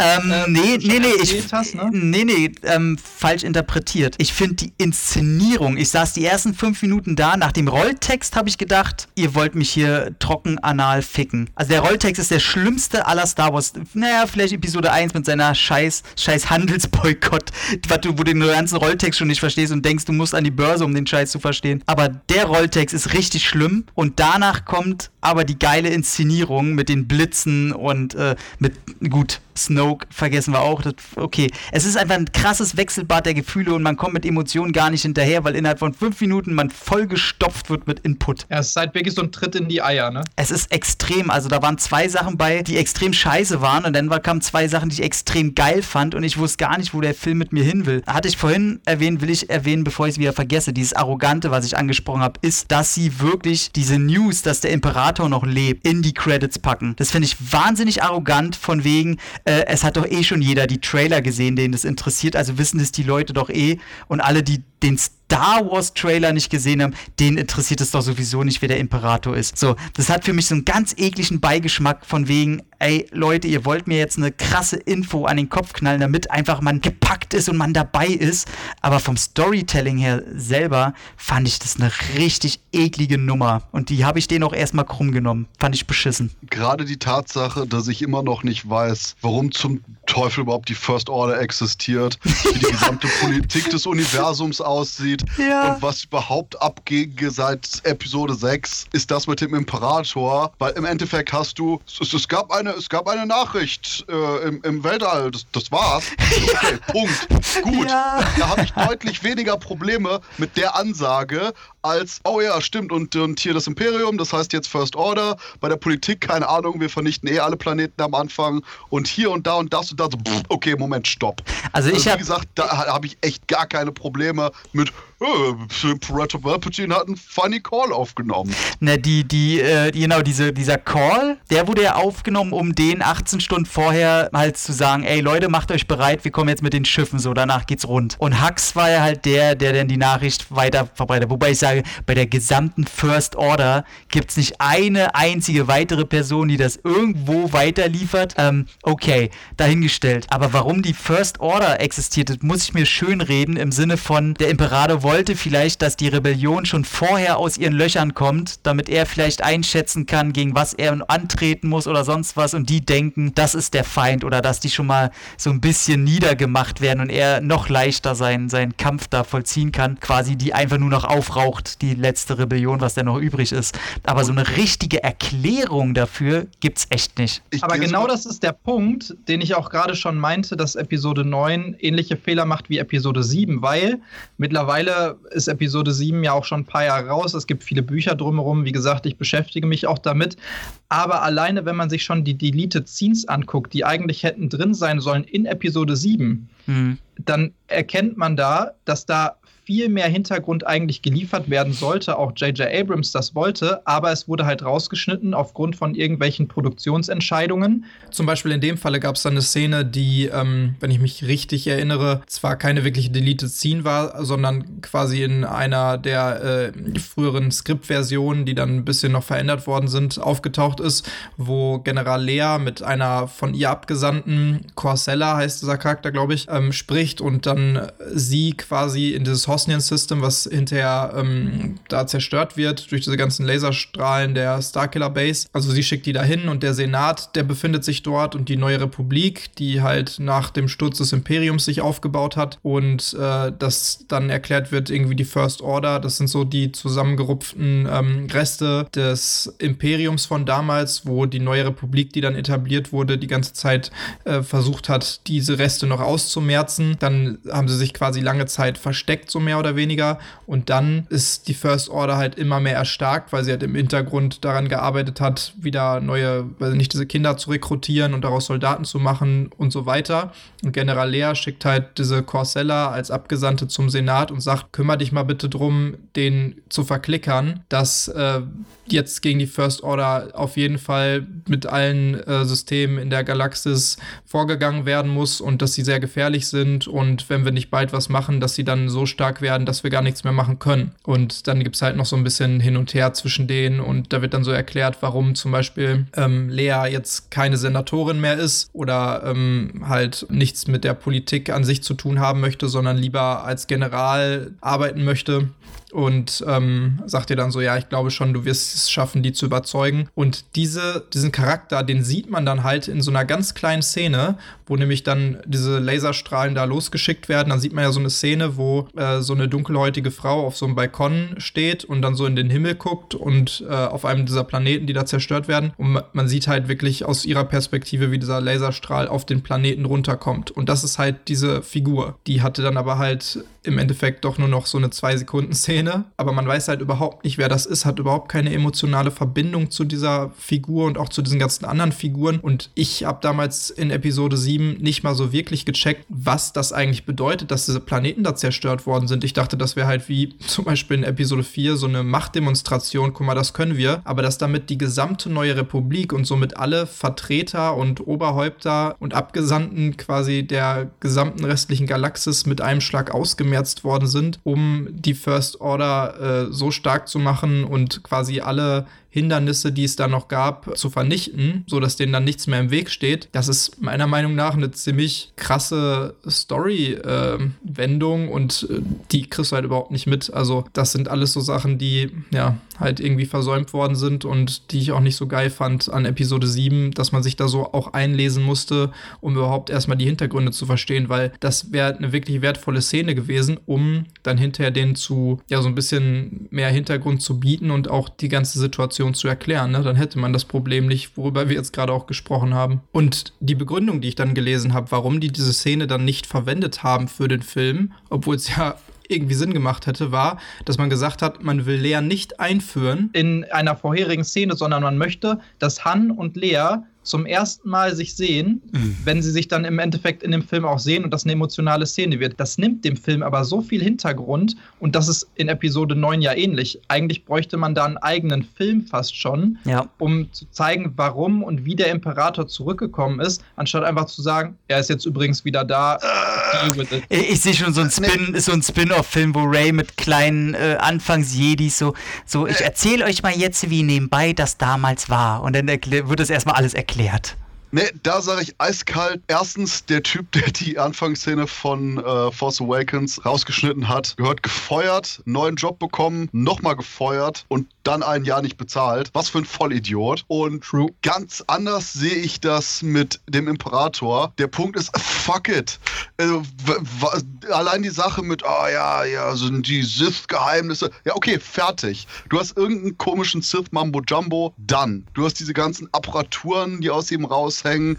sieht sieht äh, halb auf dem Weg aus wie äh, Skeletor aus New Adventures of He-Man. Oh mein Gott, ich bin halb kybernetisch. Äh, okay, cool. Auch die Sache, auch wenn Snoke keine Backstory bekommen hat, ist der eine Kameraschwenk am Anfang, wo du die Snokes in den Gläsern siehst. Okay, ganz im Ernst, fuck it. Reicht mir auch. Du hast zumindest da, dass du deine Erklärung hast. Snoke, Glas. Imperator, Sith-Gedöns. Okay, Punkt. Du hattest nie wirklich die Sachen, wo sich Star Wars mit so einem großen Erklärungsgedöns aufgehalten hat. Du hattest immer eben eine durchaus einfacher gehaltene Geschichte und eine einfacher gehaltene Erklärung. Und dahingehend gehe ich sogar so weit, dass du mit dem Anfangsscroll von Last, Je ja, Last Jedi, oh Gott, oh Gott, äh, von äh, Rise of Skywalker sogar eine bessere Einleitung und eine bessere Erklärung hast, als bei allen beiden neuen Disney-Filmen davor. Du hast Uh, äh, bei Force Awakens, It's Space Yo und bei Last Jedi dieses Rebellion ist am Arsch, yo. Und, und hier weißt du zumindest noch, okay, Rebellen starten auf Planet Wald, Imperator hat eine funny Voicemail hinterlassen und alle wollen gucken, worum es geht. Gut, verstehe ich. Das ist auch eben noch ein Punkt, von dem man aus starten kann und der ein bisschen eine Grundlage liefert. Und du hast eben diese komplette Erklärung am Anfang von Palpatine mit eben, hier ist mein Glas mit, äh, mit äh, Snoke und hier ist meine Sith-Erklärung und fertig. Ja, das ist alles sehr marginal, sehr dünn. Aber okay, gut, weiter geht's. Film, Abenteuer, Charaktere, Emotionen. Nee, ja, stimmt schon. Also, also ich, ich, ich musste da auch eher Sinn, äh, recht geben, in dem Sinne, dass ich sage, ich kann das akzeptieren und es ist mir genug Information, dass ich das selber für mich verarbeiten kann und sagen kann, okay, es ist jetzt so und es macht nicht komplett keinen Sinn. Das hatte ich bei Episode 7 zum Beispiel ein viel größeres Problem mit, aber ich glaube, das liegt auch eher daran, dass ich halt einfach alles an Hintergründen wissen möchte und erst recht, wenn ich weiß, dass so eine Szene existiert hat bei Episode mhm. 7, regt mich das auf, dass sie nicht mit reingenommen wurde, weil es den Film einfach viel besser und vollständiger gemacht hätte. Bei Episode 9 gebe ich dir recht, das kannst du sowieso nicht mit einer Szene lösen und es ist genug Information da, dass man das akzeptieren kann und einfach weitergehen kann. Und ich finde, das ist bei vielen Szenen in Episode 9 so, dass man sich denkt, da fehlt jetzt vielleicht was, aber ich akzeptiere es und einfach weiter, die Show must go on ne, und rolling with it. Ich habe da, also mit der Snoke-Sache habe ich auch, da verstehe ich gar nicht, warum die Leute da alle so an die Decke gehen. Da hat mir dieser Schwenk, wie Christoph schon meinte, äh, der hat mir da auch, äh, der hat mir genügt. Mir, ich glaube, mich stört einfach diese, diese Art der Inszenierung, dass die eigentlich die, das sind ja zwei der größten Enthüllungen, die man da gerade eigentlich storymäßig machen kann. Und die werden einem so mit dem Arsch ins Gesicht präsentiert. Ich glaube, für mich hätte ich einfach sehr gerne gesehen, wenn sie den Imperator sehr viel mehr erstmal im Schatten gelassen hätten und dem einen größeren Auftritt denn vielleicht am Ende gegeben hätten. Die sind einfach, ja, hier bin ich jetzt und die Blitze sind und du kommst hier in den Raum und du siehst sofort den Stuhl, wo ich sitze und du musst mich ja nicht lange suchen, ich bin sofort da. Äh, das war alles so, äh, okay, warum, warum? So. Ja, es, es ist halt viel, was da irgendwie offensichtlich zwischendurch passiert ist, was nicht gezeigt wurde. Aber wenn man, ich, also ich versuche das immer zu vergleichen, auch mit den anderen Episoden, zum Beispiel Episode 6, wo ja auch ziemlich viel Zeit oder ein paar Jahre zwischen Episode 5 und 6 vergangen sind. Und auf einmal, der haut ja auch erstmal richtig was raus, Episode 6, der Anfang in Jabba's Palast und sowas, wo du auch erstmal checken musst, was passiert da überhaupt gerade, wo, wo befinden die sich, was machen die da jetzt auch gerade. Natürlich hast du mehr Hintergründe, weil die Charaktere bekannter sind, aber wenn du halt aufpasst und genau guckst, dann kann man das schon irgendwie nachvollziehen, wo die gerade sind und was passiert. Und es steigt halt mittendrin ein. Und irgendwie ist es auch ein geiles Gefühl, dass er wirklich mittendrin einsteigt und du direkt voll drin bist irgendwie und die ganze Zeit erstmal so den Mund offen hast und denkst, boah, was ist das denn jetzt gerade, ne? Sag mal, die Frage hatte ich dir ähm, schon über WhatsApp gestellt. Ihr habt, ist das ein Trugschluss von mir oder war das schon immer so? Oder sag mal, die Planeten immer, wenn sie die ansteuern, war das nicht sonst immer so, dass die mit Namen äh, the ins Bild kommen, wie die heißen, kann es sein, dass es der erste Film ist, wo das nicht passiert? Nee, das war noch in keinem Film so. Ich glaube, die werden teilweise sogar gar nicht beim Namen genannt, sondern das weiß man einfach nur, weil ja, man halt diese Planeten kennt mit Namen oder aus irgendwelchen anderen Büchern oder sowas. Aber äh, ich glaube, in Rogue One, wenn ich jetzt mich richtig entsinne, da wurde das vielleicht mal gezeigt oder so. Aber normalerweise ah, in Star Wars-Filmen nicht. Stimmt, nee. bei Rogue One, genau, wo sie so Planetenhopping machen innerhalb von einer halben Stunde. Tausende Planeten. Das kann sein, ja. Dann habe ich da, aber, davon im Kopf. Äh, vor dem Hintergrund, den wir, den wir gerade hatten, so, dass manche Sachen vielleicht nicht hundertprozentig passen oder sowas. Ich finde, das passiert doch ab und zu mal in den Filmen, dass die Story und gewisse Momente einfach ein bisschen zu bequem vielleicht geschrieben wurden und ein bisschen zu convenient sind. Aber das es war ja schon immer so. so. Ja, klar, also ich, es ist auch nie so, dass man es halt nicht nachvollziehen kann oder dass man sich nicht selber irgendwie ein bisschen logisch erklären kann, wenn man das jetzt einfach auch akzeptieren will. Aber zum Beispiel diese Geschichte, dass in der Wüste, als Chewie vermeintlich stirbt, oh Mann, da kommen ey. zwei Transporter runter. Ja, das macht es wieder logisch, dass Chewie auf dem anderen Transporter war. Aber warum kann Ray es nicht spüren, dass Chewie gerade nicht gestorben ist auf diesem Transporter? Mhm. Aber hinterher kann sie eindeutig spüren, dass Chewie auf diesem Flaggschiff, was viel weiter weg ist, offensichtlich irgendwo sitzt und lebt. Ja, diese Geschichten, dass Ben so oft stirbt und dann doch wieder gerettet wird, dass Aber Lando zufällig auf Passane, auf diesem Wüstenplaneten ist und zufällig auch da auf Ray und so trifft und die findet. Natürlich sagen die auch, ja, General Lea hat ihm eine Nachricht geschickt, aber es kommen viele Sachen, die sind sehr convenient und ich finde eine der krassesten Sachen, wie gesagt, ich kann drüber hinwegsehen, aber eine der krassesten Sachen ist diese Machtverbindung, dieses Force Bond zwischen Ray und Ben. Es mhm. macht Sinn, dass es dieses Force Bond gibt und das wurde auch tatsächlich schon in anderen Büchern, in anderen Medien schon angesprochen. Zum Beispiel soll Yoda und Doku hatten auch so ein ähnliches Bond und auch andere Jedi, ne? Hey, Doku, sitzt du gerade auf dem Klo? Ja, ich weiß, ich sehe. Ich brauche mal kurz, ich brauche mal kurz Klopapier. Ungefähr so wahrscheinlich. Ich hoffe es nicht, dass es so abgelaufen ist, aber man kann es sich so vorstellen. Aber ich meine, die gab es schon mal. Das ist jetzt nichts komplett Neues. Aber ich dachte mir da immer gerade bei diesen Szenen, also die sind, ich finde, die sind total geil, auch visuell, diese Kämpfe an zwei unterschiedlichen Orten und doch sind die da und es gibt diese physische Verbindung. Aber ganz ehrlich, da, die sagen ja auch, das hat es seit Generationen nicht gegeben zwischen irgendwie zwei machtbegabten Wesen und auf einmal packt, packt Kylo Rays Kette, die sie auf diesem Mm, super hat, gut. und hat sie auf einmal in der Hand. Und das ist ja offensichtlich das erste Mal, dass das passiert ist. Und keiner macht sich irgendwie Gedanken, wie sowas funktionieren kann. Vor allen Dingen auch die beiden nicht. Die nehmen das einfach so hin, als das ist einfach so. Mhm. Also Ja. da denke ich mir, vor allen Dingen muss es da nicht so Clipping-Fehler geben. Ich stelle mir das immer so vor wie in so einem so einem Bug bei einem Videospiel, weil die können, die sehen ja immer den anderen in ihrer eigenen Umgebung. Also müsste dann nicht Ray, wenn die mal zwei Schritte nach rechts geht, zu viel auf einmal mitten in der Wand stehen oder so. Also ja, ja. Ich weiß nicht, das, das, das finde ich ein bisschen komisch, obwohl ich es irgendwie geil finde von der Idee her und auch diese Szene am Ende, wo sie Ben das, das Schwert dann quasi gibt. Das ist eine richtig geile Szene, finde ich, die auch echt. Ey. Da, die habe ich richtig gefeiert. Das ist, gehört es zu meinen damit wir mal was Positives äh, sagen, wir klingen die ganze Zeit so ein bisschen so an, ansatzweise negativ, aber meine zwei Lieblingsszenen, um mal hier, wie sie wie gesagt, positiv rauszukommen, äh, die Szene, die du erwähnt hast und nicht die Szene an sich, auch wenn ich geil finde, ich verstehe nicht, wie die Leute sich da, wie, wie die, weißt du, wie die kleinen Muschis, ey, so, äh, das hat es vorher nicht gegeben mit der Macht, seit wann können die das? Ey, ist doch geil, dass die mal was Neues zeigen, so. Und woher wollen die denn wissen, was die können, so? Ist auch egal, ob es das schon in den Büchern gab oder nicht, die erfinden halt was Neues, ist doch cool. Und ähm, die Szene, wo er das Lichtschwert von Ray kriegt hinterm Rücken, ich finde auch geil, dass er vorher ziemlich fertig gemacht wird, dass man wieder mal sieht, ey, der ist halt kein perfekt ausgebildeter Jedi irgendwas und wenn er sein Lichtschwert nicht hat, ist er ganz schön am Arsch. Und Obwohl diese Knights of Ren ja eigentlich ziemlich nutzlos sind dann. ja, du, die sehen geil aus. Da lasse ich, äh, ist mir, die sind mir einfach egal. Sind wie die Roten, habe ich auch gedacht, die haben viel mehr drauf und die kriegen auch einfach vor die Fresse. Die Szene, wo er dann sein Lichtschwert hat und dann die kurze Geste, wo er so macht, so, so mit seinen Handflächen nach unten, ja, war, war schon ganz geil, was ich gerade gemacht habe.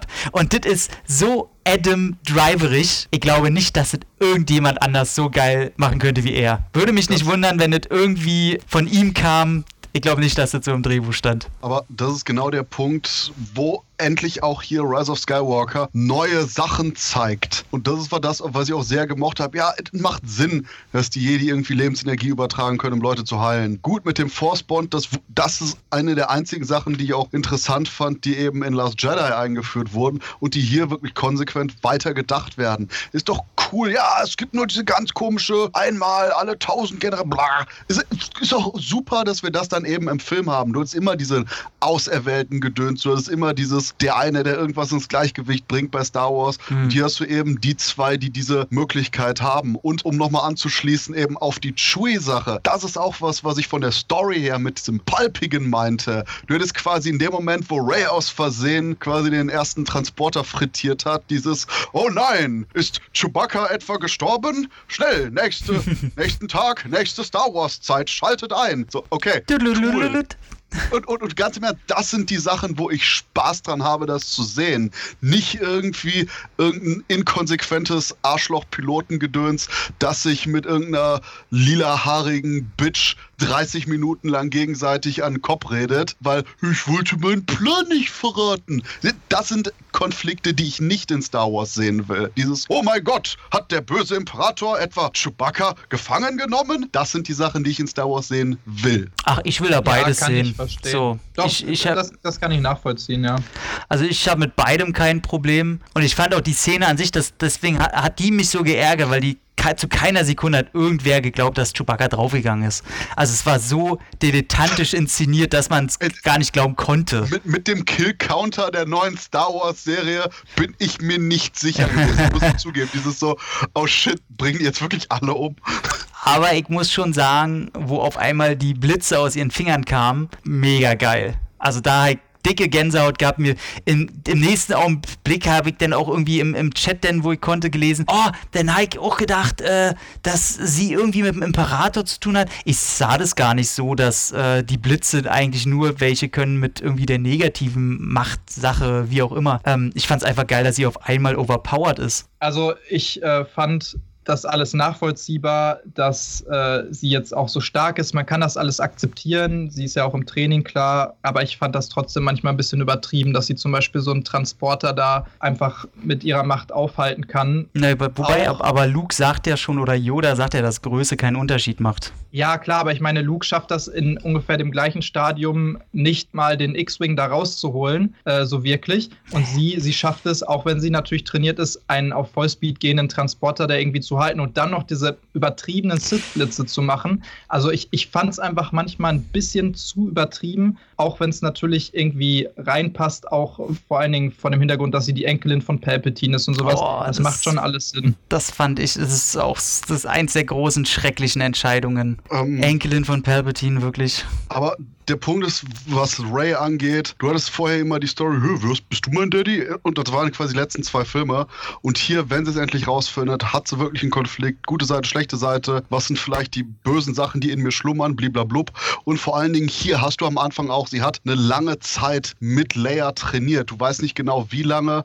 Und das ist auch der Punkt, weswegen ich da hier mit der Kraft keine Probleme hatte. Sie hat quasi diese Vorbelastung, in Anführungszeichen, super kräftig zu sein. Du hast, dass sie von Leia zig Zeit lang trainiert wurde, deutlich länger als Luke auf Dagobah. Und dahingehend gar kein Problem hatte ich damit. Und generell auch hier fand ich Ray deutlich interessanter noch als im letzten Film und auch in Force Awakens. Weil sie auch dominanter ist, das steht ihr mehr. Also der Rolle auch. Mhm. Ich finde es auch cool eigentlich und ich fand auch die Entscheidung sogar gut, dass sie Palpatines Enkelin ist, weil es viele Sachen erklärt hat, vor allen Dingen auch ihre Stärke und warum sie so viel kann und warum sie so stark in der Macht ist und sowas. Und das hätte mich mehr gestört oder hat es auch in Episode 7 mehr gestört, dass man sagt, jemand, der überhaupt nichts kann, schafft es gegen jemanden zu bestehen, der aus der Familie der Skywalkers ist, nämlich Ben und auch trainiert wurde von Luke und sowas. Und sie ist einfach so ein, so ein, ja, ein, ein Nichts, wie es ja dann auch genannt wird. Sie ist nichts und ihre Eltern waren nichts und so. Das wird ja so in Episode 8 gesagt. Diese Message davon finde ich cool. Das haben ja auch viele kritisiert, dass sie dann damit so ein bisschen zugrunde geht. Aber ich finde es halt auch gar nicht so, weil es zeigt halt trotzdem, egal wer du bist, dein Leben ist trotzdem nicht vorherbestimmt. Und ich finde es irgendwie sehr geil, dass du zwei Charaktere hast, die sehr kontrastig sind mit Ben und Ray und trotzdem sehr gleich, nur halt in eine andere Richtung. Ray will eigentlich gut sein, hat aber viel Böses in sich. Ben will eigentlich böse sein, hat aber viel Gutes in sich. Und im Endeffekt treffen die sich irgendwann in der Mitte und vereinen sich so ein bisschen. Und äh, das macht diesen ganzen Konflikt auch total interessant. Dieses, ist mein Weg vorherbestimmt oder ähm, schaffe ich es überhaupt ein Jedi zu sein mit dieser, ja, mit, mit meiner Vorgeschichte und sowas. Das ich, fand ich sehr interessant und ich fand auch die Entscheidung gut, dass sie das äh, so eingearbeitet haben. Was ich auch total geil fand, war, dass sie einfach extrem viel Lore, hatte ich ja schon vorhin auch einmal gesagt, reingenommen haben aus dem Expanded Universe, also den ganzen Büchern und dem ganzen Drumherum und auch viele Machtkräfte und sowas, weil es ist schon, also es sind alles Kräfte, die es halt gibt. Dieser Lichtschwertwurf, dieser Machtsprung, die Telekinese ja sowieso, äh, das Schweben, die Heilung und es macht einfach auch Sinn, dass Jedi halt durch die Macht vielleicht heilen können und das wird, wie gesagt, auch tausendmal angesprochen in verschiedenen anderen Bereichen, also in Büchern und sowas und ich finde es total cool, dass sie es jetzt auch mal in die Filme über übernehmen und da mutig genug sind, das einfach auch mal zu zeigen und nicht nur einfach anzusprechen, dass es bestimmt mal irgendwie Jedi gab, die irgendwie die Macht anders nutzen konnten. Und auch auf der anderen Seite übrigens, was die Sith angeht, also die Sith-Rasse, Kulturen, Holocrons und sowas. Sag mal, und ganz am Ende, wo der Imperator da sein, sein Sitz, seinen Platz hat, diese, diese Crowd, die er da quasi hat, wie in einem Kolosseum, da die ihm alle beistehen, das sind quasi die Sith-Geister, ne? Nee, das sind äh, sogenannte Sith Eternals, werden die hier genannt. Oh. Und, ja, genau. Äh, wie gesagt, ich habe hier das Visual Dictionary neben Okay, ganz im Ernst. Stopp, stopp, stopp, stopp. Ich muss sagen, das ist vielleicht echt eine Alterssache, aber je älter ich werde und je öfter ich sag so, oh, was war das in irgendeiner kommt. Also, das wird auf Seite 53 von der Chronik ich so, fuck your shit. Also, ich, ich finde es schön, dass das mit erklärt wird, aber boah, irgendwie, ich, ich hm. muss echt zugeben, ich reagiere in letzter Zeit sauallergisch auf so Nee, ich, ich will da wissen, also was das ist, was ich sehe. Ich will scheißen, was es ist, nur weil er jetzt gefragt hatte. Also, Aber ja, ja, halt nee, nee, ich, nee ich, ich meinte jetzt nicht das von dir, sondern ich meinte generell dieses, ja, das brauchen wir im Film nicht erklären, das, das wird in den Tie-Ins erklärt, so, fuck you, bei den Comics ist das schon Ach shit. Ach so, ja, genau, das, das sehe ich ja ganz genauso, das, das stört mich ja auch total. Also ich fand's voll Beispiel, dumm, denn sollen sie sie doch rausnehmen, weißt du, wenn ja, sie sie nicht erklären können ich finde, das ist okay, dass es drin lassen, aber ich finde, da könnte man ja zumindest, weil nicht, dann sagt der Imperator, hier, die Sith Eternals haben mir die letzten 30 Jahre geholfen oder sie sind, keine Ahnung. Es reichen ja ein, zwei Sätze, um zumindest halbwegs zu erklären, genau wie zum Beispiel diese Snokes in den Reagenzgläsern, mhm. dass es einen Hintergrund gibt. Und diese Mühe, die hat man sich halt nicht gemacht. Kann man jetzt so oder so sehen. Aber es gibt auf jeden Fall Hintergründe. Da finde ich ein paar Sachen eigentlich fast noch schlimmer, die nicht erklärt werden. Zum Beispiel diese äh, wie heißt die, Janna oder sowas? Diese schwarze auf ähm, dem Mond von Endor, wo der äh, Todesstern hinterher gelandet ist. Die, die auch ein ehemaliger äh, Stormtrooper war. Die sexy Zahnlücke. Genau, mit der sexy Zahnlücke. Das ist zum Beispiel die Tochter von Lando Calrissian. Ist, ist, das fest? Ja, das ist. Oh mein Gott! Ich dachte am Ende schaut Lando Calrissian die so an wie: Okay, Baby, ich weiß, was ich die nächsten zwei Tage mache. Dich. ja, genau. So hätte. ganz genau. Das hätte man auch so interpretieren oh, können. Ne? Wir schauen mal, wo du herkommst und wo hey. du hingehst. Ja, ist, ist eine Galaxie weit, weit entfernt. Wenn der überhaupt noch, Zeit. wenn der ohne Rollstuhl noch irgendwo hinkommt, ey. Ja, der ist schon sehr alt. Aber ich meine, das sind halt so Sachen, also wie krass ist das? Eine sehr starke Nebenrolle ist die Tochter von einer anderen, im Prinzip Hauptrolle der alten Trilogie. Und es wird in ein, zwei Sätzen gezeigt, dass die vielleicht eine Verbindung haben. Da könnte man aber auch alles andere rein interpretieren. Die Gerüchteküche hat natürlich sofort gebrodelt, aber es wurde tatsächlich bestätigt von Disney-Offiziellen, die auch gesagt haben, ja, wir werden in weiteren Büchern diese Geschichte noch weitergehend beleuchten oder irgendwie sowas. Das heißt, es wurde bestätigt und innerhalb des Visual Dictionary, da steht zwar nicht so genau drin, aber da steht auch, oh, Lando Calrissians Tochter wurde ähm, genommen, als sie sehr klein war. Und äh, diese Janna hat ungefähr das Alter von Lando Calrissians Tochter. Hm, hm, hm. Also. Oh. Was ist denn da los in dieser Galaxis? Warum trifft denn da mal jeder seine Eltern wieder? Was ist denn da? Ganz im Ernst, er findet das raus, nachdem er sie geknallt hat. Selbstverständlich. Wir machen einen auf, wir machen einen auf Oldboy. Star Wars, ne?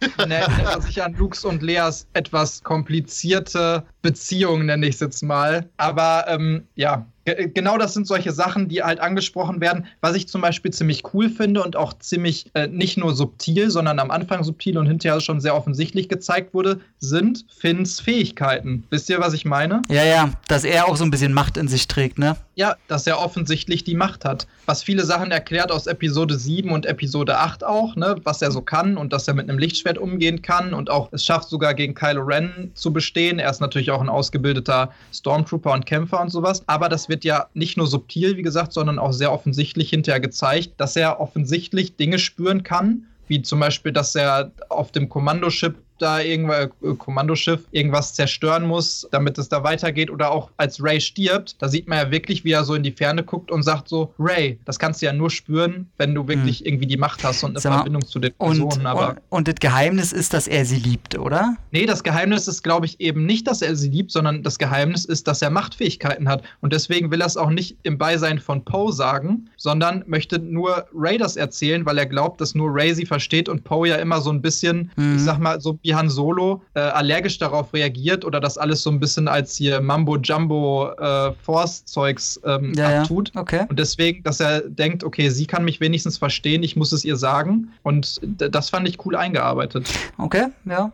Okay, sehe ich gar nicht so. Und auch das mit Race am Ende dieses, du, du hast immer bei so Figuren, dass klar, du kannst erklären mit der Macht, du kannst erklären, dass er hat eine besondere Verbindung hatte. Im Endeffekt, viele sind hier zumindest leicht anfällig für irgendwas zu spüren everyone im Star Wars-Universum und dass er quasi, oh mein Gott, ich habe mit einem Lichtschwert, einer ähnlichen Waffe äh, gekämpft, die äh, und damit einen meiner Kameraden besiegt, die mit einer ebenfalls ähnlichen Waffe auch genauso lange trainieren wie ich. Okay, also das würde ich jetzt nicht so auf die große Waage legen und das ist auch wieder dieses so, ah, dieses Rauserklären von irgendwelchen Punkten, da wo ich eher noch an dem Satz bin, da das Interessante ist, dass man es eben generell einfach freigelassen hat, ob da jetzt noch ein Film kommt oder nicht. Ich muss nicht alles erklärt haben haben. Und ob er jetzt sagt, dass er eben Ray liebt, ob er ihr erklärt, dass er machtfähig ist oder ob er ihr erklärt so, oh ja, ich weiß, wir hatten da zwar zwischen den Filmen was, aber ich liebe Poe.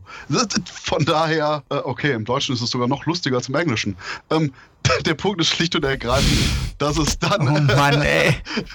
dass es dann einfach auch eben die Auslassung, ich habe da gar kein Problem mit, dass es auch eben, wie gesagt, dieses Freilassen ist. Und da kann man jetzt erklären, so, oh, äh, Abrams hat wieder eine seiner Mystery-Boxen, die er quasi nicht mit irgendwas gefüllt hat, sondern irgendwie in den Raum geworfen, damit andere drauf aufbauen können. Man Ist erinnere okay. sich an Lost. Ja, das, äh, die äh, Kugel habe ich definitiv nicht eingefangen, glücklicherweise, aber ich habe mitbekommen, es soll ziemlich scheiße gewesen sein. Ja, war sehr, sehr geil bis aufs Ende. Äh, aber äh, andere Geschichte für eine andere Zeit. Man muss natürlich auch, das hatten wir vorhin schon mehrmals angesprochen, die ganze Produktionsgeschichte des Films so ein bisschen mit aufnehmen, weil das sicherlich einer der Gründe ist, warum der Film so geworden ist, wie er jetzt im Endeffekt ist. Da gehören natürlich solche Sachen zu, wie dass Carrie Fisher, die ja eigentlich in dem Film extrem gefeatured werden sollte. Also man erinnert sich, Episode 7 war so ein bisschen Han Solos Film, Episode 8 war so ein bisschen Lukes Film, Episode 9 sollte dann eben Carrie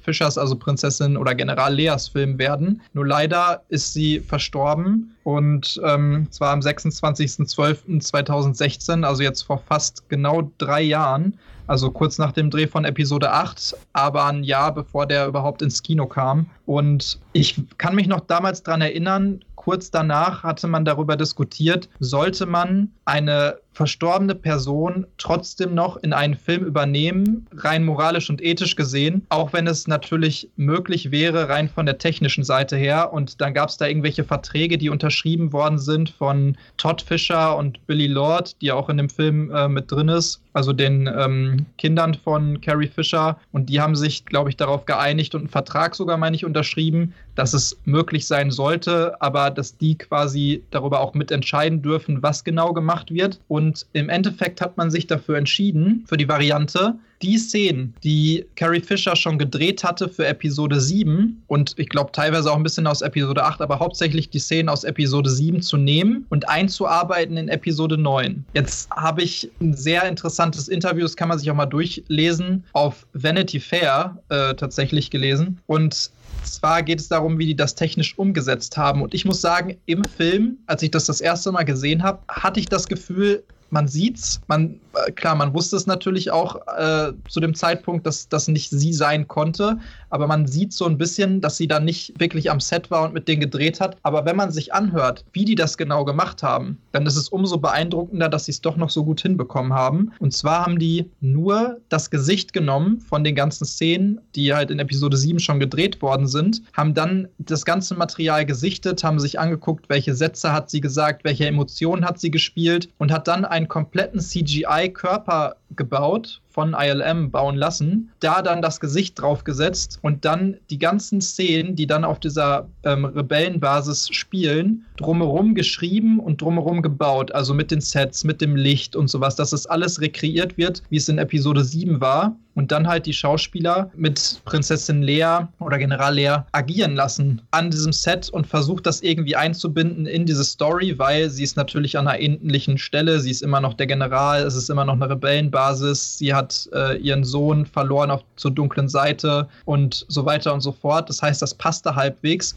Man musste es nur schaffen, irgendwie Szenen zu machen, in denen sie mit den einzelnen Leuten interagiert, dass man auch mal zum Beispiel ein Lichtschwert dann weitergibt und solche Geschichten. Und ich finde, vor dem Hintergrund, dass es eigentlich fast alles digital ist und sie einfach nicht da war, haben sie es schon geschafft, das so wirken zu lassen, als wäre sie ein Teil des Films, auch wenn sie manchmal ein bisschen abwesend wirkt. Seht ihr das genauso oder fandet ihr das scheiße? Ähm, ich würde mal einfach nur sagen, die wirkte wie so ein dressierter Hund. Du weißt, der guckt gerade irgendwie nach oben, links oder rechts, weil irgendjemand im Hintergrund irgendwelche Fäden zieht, mehr oder weniger. Aber du freust dich trotzdem, wenn du ihn siehst. Das vielleicht bisschen, klingt vielleicht ein bisschen herablassend, aber im Endeffekt ist es immer noch der Punkt, wo ich mich frage, wo man nicht einfach nur Leia durch einen Cut hat sterben lassen in Last Jedi und einfach nur Luke überleben ließ. Aber okay, das hat man nicht gemacht weil man doof war und jetzt haben wir den Film, den wir haben. Es, war, wie gesagt, genau wie du meinst, das Beste, was man hätte machen können. Und die, ich denke, schlimmsten, zwei schlimme Stellen waren einmal mit den Dialogen, wo du hattest, erzähl mir nicht, wonach es aussieht, erzähl mir, was es ist.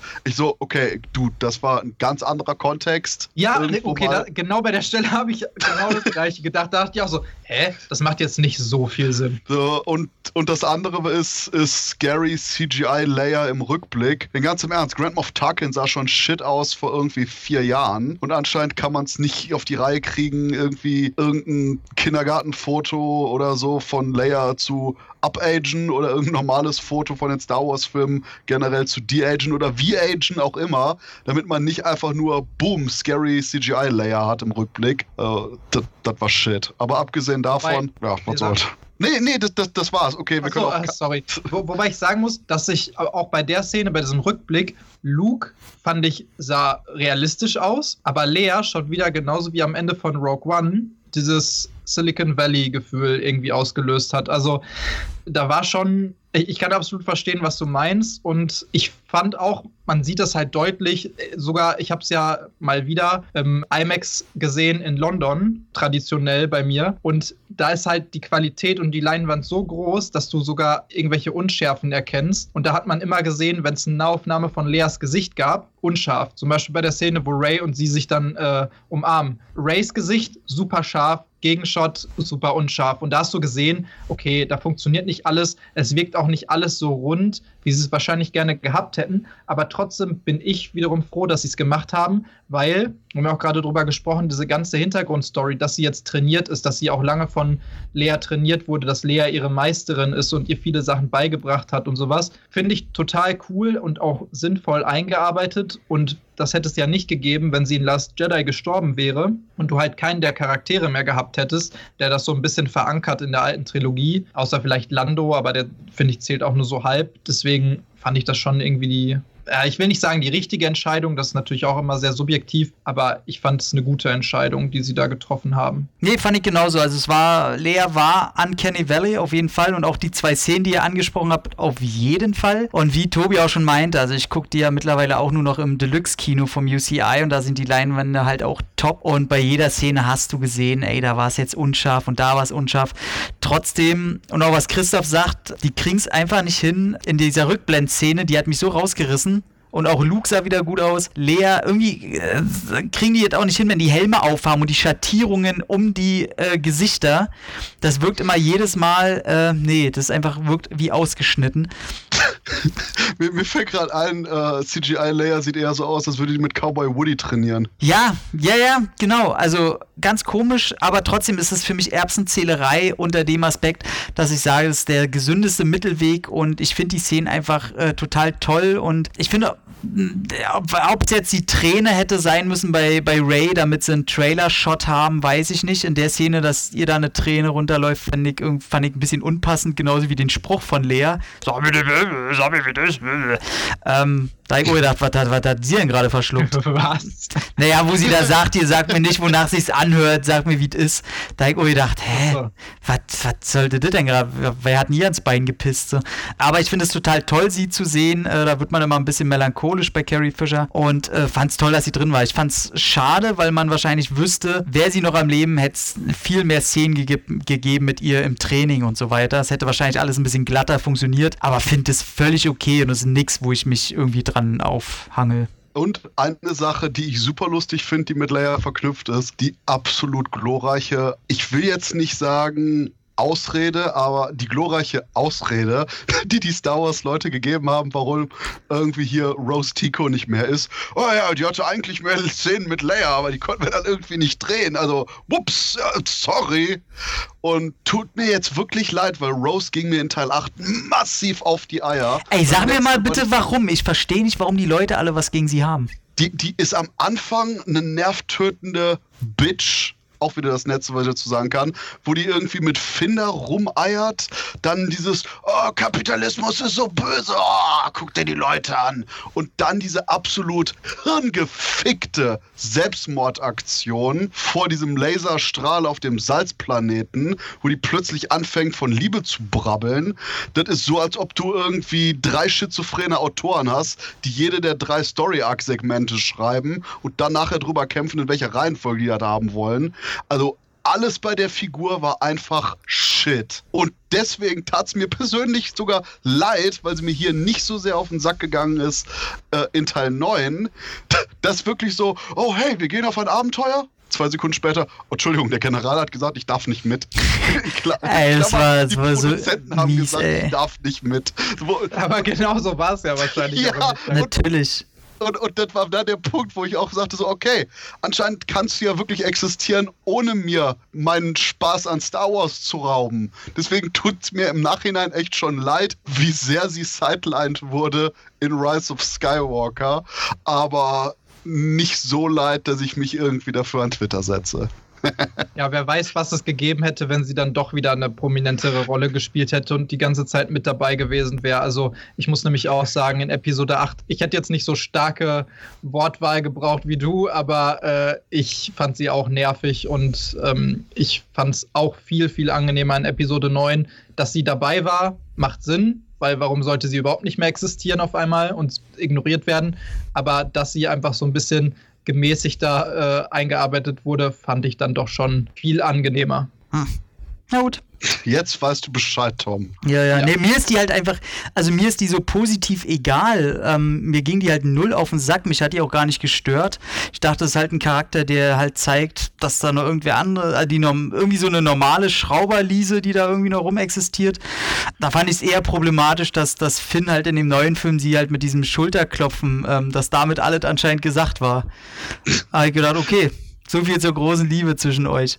Ja, wobei ganz im Ernst, das ist auch der Punkt, wo ich äh, lachen musste. Ähm, allerdings erst, weil ich, ich habe jetzt realisiert durch einen Artikel, dass Finn sich in allen Filmen konsequent umbringen will und äh, nur irgendwie immer mit Glück da rauskommt und nicht nur das geil ist, sondern auch am Ende hier bei eben Rise of Skywalker genau dieselbe Situation ist. Finn ist wieder dabei, oh mein Gott, ich brauche ich brauch wieder ein neues Selbstmordkommando, ich muss aus diesem Franchise raus.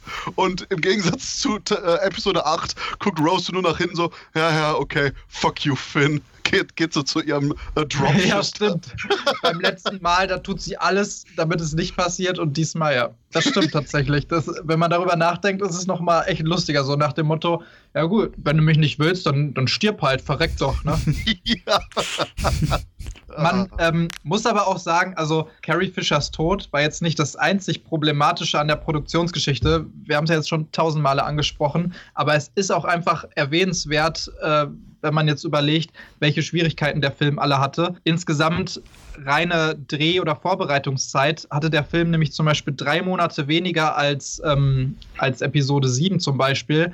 Und drei Monate, also das ist fast die gesamte Drehzeit eines Films. Jetzt mal äh, exklusive Pre- und Post-Production natürlich, ne? was bei so einem effektbeladenen Film natürlich auch sehr viel Zeit in Anspruch nimmt. Aber wenn man sich das mal überlegt, dann ist das schon echt krass. Und äh, ich habe auch ein Interview zum Beispiel mit dem Editor gelesen, der meinte, es war so wenig Zeit, das alles fertig zu machen, dass er am Set geschnitten hat und äh, in dem gleichen Zelt, wo dann Abrams Kaffee getrunken hat, beziehungsweise die Kamera überprüft hat und die Szenen überprüft hat, haben die jedes Mal, wenn Drehpause oder Umbaupause war, äh, hat J.J. Abrams sich dann daneben gesetzt, neben den Cutter und äh, hat dann mit ihm zusammen irgendwelche Szenen ausgesucht und geschnitten und sowas. Und alleine das zeigt ja schon, dass es im Prinzip totales Chaos war auch am Set und einfach ja, unter schwierigen Umständen alles entstanden ist. Es wird sogar davon geredet, dass ähm, angeblich ein ganz anderer Cut noch existiert hat, der sogenannte JJ-Cut, parallel jetzt zum Snyder-Cut von Justice League, der ja immer gefordert wird, der angeblich auch komplett fertig sein soll mit Effekten und allem. Und es soll einen JJ-Cut geben,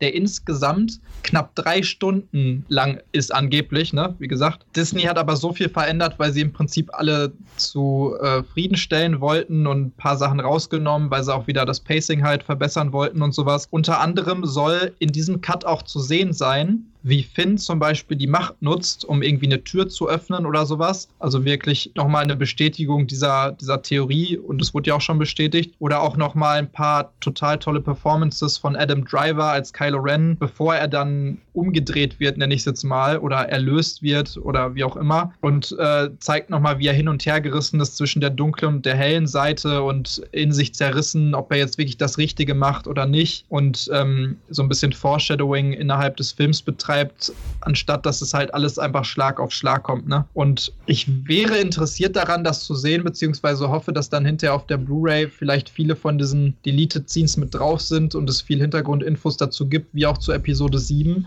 weil die mir damals geholfen haben, so ein bisschen mehr der Hintergründe ähm, zu verstehen. Darüber haben wir noch gar nicht geredet, ne? Von wegen äh, Harrison Ford. Hat mich sehr gewundert, dass das, weil er ja meinte bei Episode 7, von wegen, er macht nur mit, wenn seine Figur stirbt, dass er jetzt, weil du hast ja auch am, am Schauspiele, am Schauspielen gemerkt, so richtig Bock hat er nicht mehr gehabt. Also jetzt bei schon bei Episode 7. Aber dass er da jetzt überhaupt nochmal mitmacht, hätte ich nicht erwartet. Aber wenigstens ist er nicht auf der I don't care Schiene gelandet wie Bruce Willis. Von daher ist mir ein grummeliger Harrison Ford immer noch lieber. Und das fand ich auch so super. So, oh hey, Harrison Ford, warum bist du wieder da? Ja, ich, ich keine Sorge, ich bin kein Force Ghost, ich bin nur ein Fragment deiner Erinnerung. So, jetzt haben wir das erklärt. Jetzt kann ich meinen Gastauftritt absolvieren, damit wir irgendwie so eine Art Rundenabschluss haben für die ganzen Geeks. Ja, fand ich auch, aber absolut okay. Also es, ja. es wird sehr viel mit Fanservice und solchen, ich, ich nenne es jetzt mal bösartig und mit Anführungsstrichen billigen und cheapen Szenen gearbeitet, aber ich finde trotzdem funktionieren die, also zumindest was mich angeht. Also jede dieser Szenen hat für mich funktioniert, auch auf emotionaler Ebene funktioniert. Ob man jetzt findet, dass es ein bisschen too much war oder nicht, sei dahingestellt, aber für mich haben die funktioniert. Und ich muss auch sagen, ich war davon überrascht. Also ich hätte nicht damit gerechnet. Als ich die Stimme gehört habe und man den noch nicht sieht, da dachte ich auch so, nee. Und ich habe kurz überlegt, wirklich, nee, der ist jetzt nicht wirklich noch da. Und dann wird es halt gesagt mit der Erinnerung. Und dann war ich auch so zufriedengestellt und dachte so, pff, okay, alles klar. Sie haben es jetzt nicht komplett irgendwie in eine ganz merkwürdige Richtung gedreht. Deswegen. Ich äh, bin äh, wie Luke, bin ich in ein Rohr gefallen und dann wurde ich da unter der Stadt von einem Raumschiff wieder aufgelesen. Der, der Punkt ist, er ist kein Force Ghost, er ist ein Forced Ghost.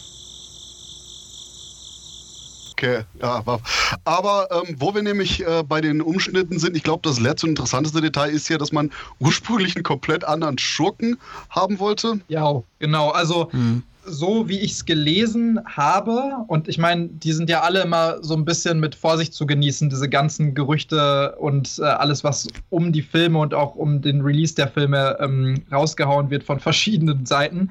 Aber es war wohl so, und das ist auch von verschiedenen Quellen bestätigt worden, dass es einen ursprünglichen Cut gab und der wurde dann einem Testpublikum gezeigt und so ein Testpublikum, also das gibt es eigentlich bei jedem größeren Hollywood-Film, dass äh, das von verschiedenen Zielgruppen äh, angesehen wird und die sagen dann, wie sie es finden und aufgrund dessen wird das dann nochmal verändert und es gibt Nachdrehs, das ist eigentlich bei jedem Film so, auch wenn es jedes Mal wieder einen Aufschrei gibt, wenn Nachdrehs erwähnt werden überhaupt. Aber in diesem Fall war es wohl so, es gab ein Zielpublikum mit ähm, extrem Hardcore-Star Wars-Fans, mit welchen die Star Wars gut finden und sich den auch angucken, aber jetzt nicht so drin sind, mit welchen, die dann einfach, äh, manche gucken den, manche nicht und welchen denen es scheißegal war. Und den ersten Cut, den fanden alle richtig scheiße. Es haben welche einen Lachflash bekommen äh, während einigen Szenen wohl und konnten das alles nicht ernst nehmen. Und dann hat irgendwie der Disney-Chef gesagt, nee, da müssen wir noch mal was ändern. Dann wurde eine zweite Version gecuttet und da wurde schon, ähm, also die war wieder ein bisschen besser, die war nicht ganz so lächerlich, aber ist immer noch nicht so hundertprozentig gut angekommen und angeblich hat man dann George Lucas tatsächlich nochmal hinzugezogen einfach nur an beratender Stelle und aufgrund dessen dann diesen letzten Cut geschnitten und der ist dann wiederum gut angekommen bei den Zuschauern und dann hat man auch gesagt, okay, dafür entscheiden wir uns. Ursprünglich sollte nämlich wohl Matt Smith den Hauptbösewicht spielen, also der Doctor Who aus Doctor Who. Oh Mann, ey, der Typ, ey. Ähm, der ist geil.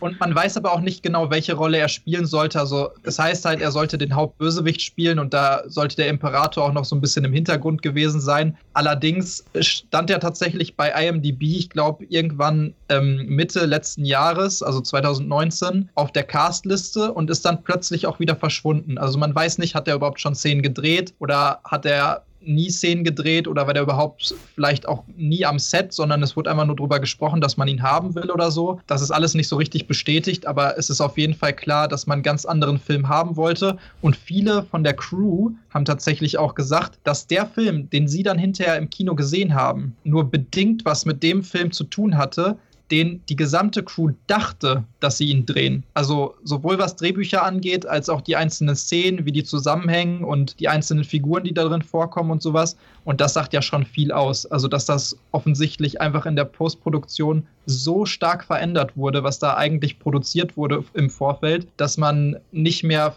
viel gemeinsam hat von der Ursprungs- und der jetzigen Kinofassung irgendwie, ne? Frage kurz, ähm, den, den, diesen Oberst Pride, ne? Hat man den in irgendeinem Teil schon mal von den früheren Filmen namentlich mitgekriegt? Weil der so eine, weil der so eine kurze Szene hat, wo er sagt, äh, er, er gebietet ihm oder er dient ihm wie schon seit 30 Jahren oder irgendwie sowas. Da dachte ich, war so eine Anspielung. Da gab es ihn in irgendeiner Szene schon mal früher oder sowas. Aber war nur, war nur so daher gesagt, ja.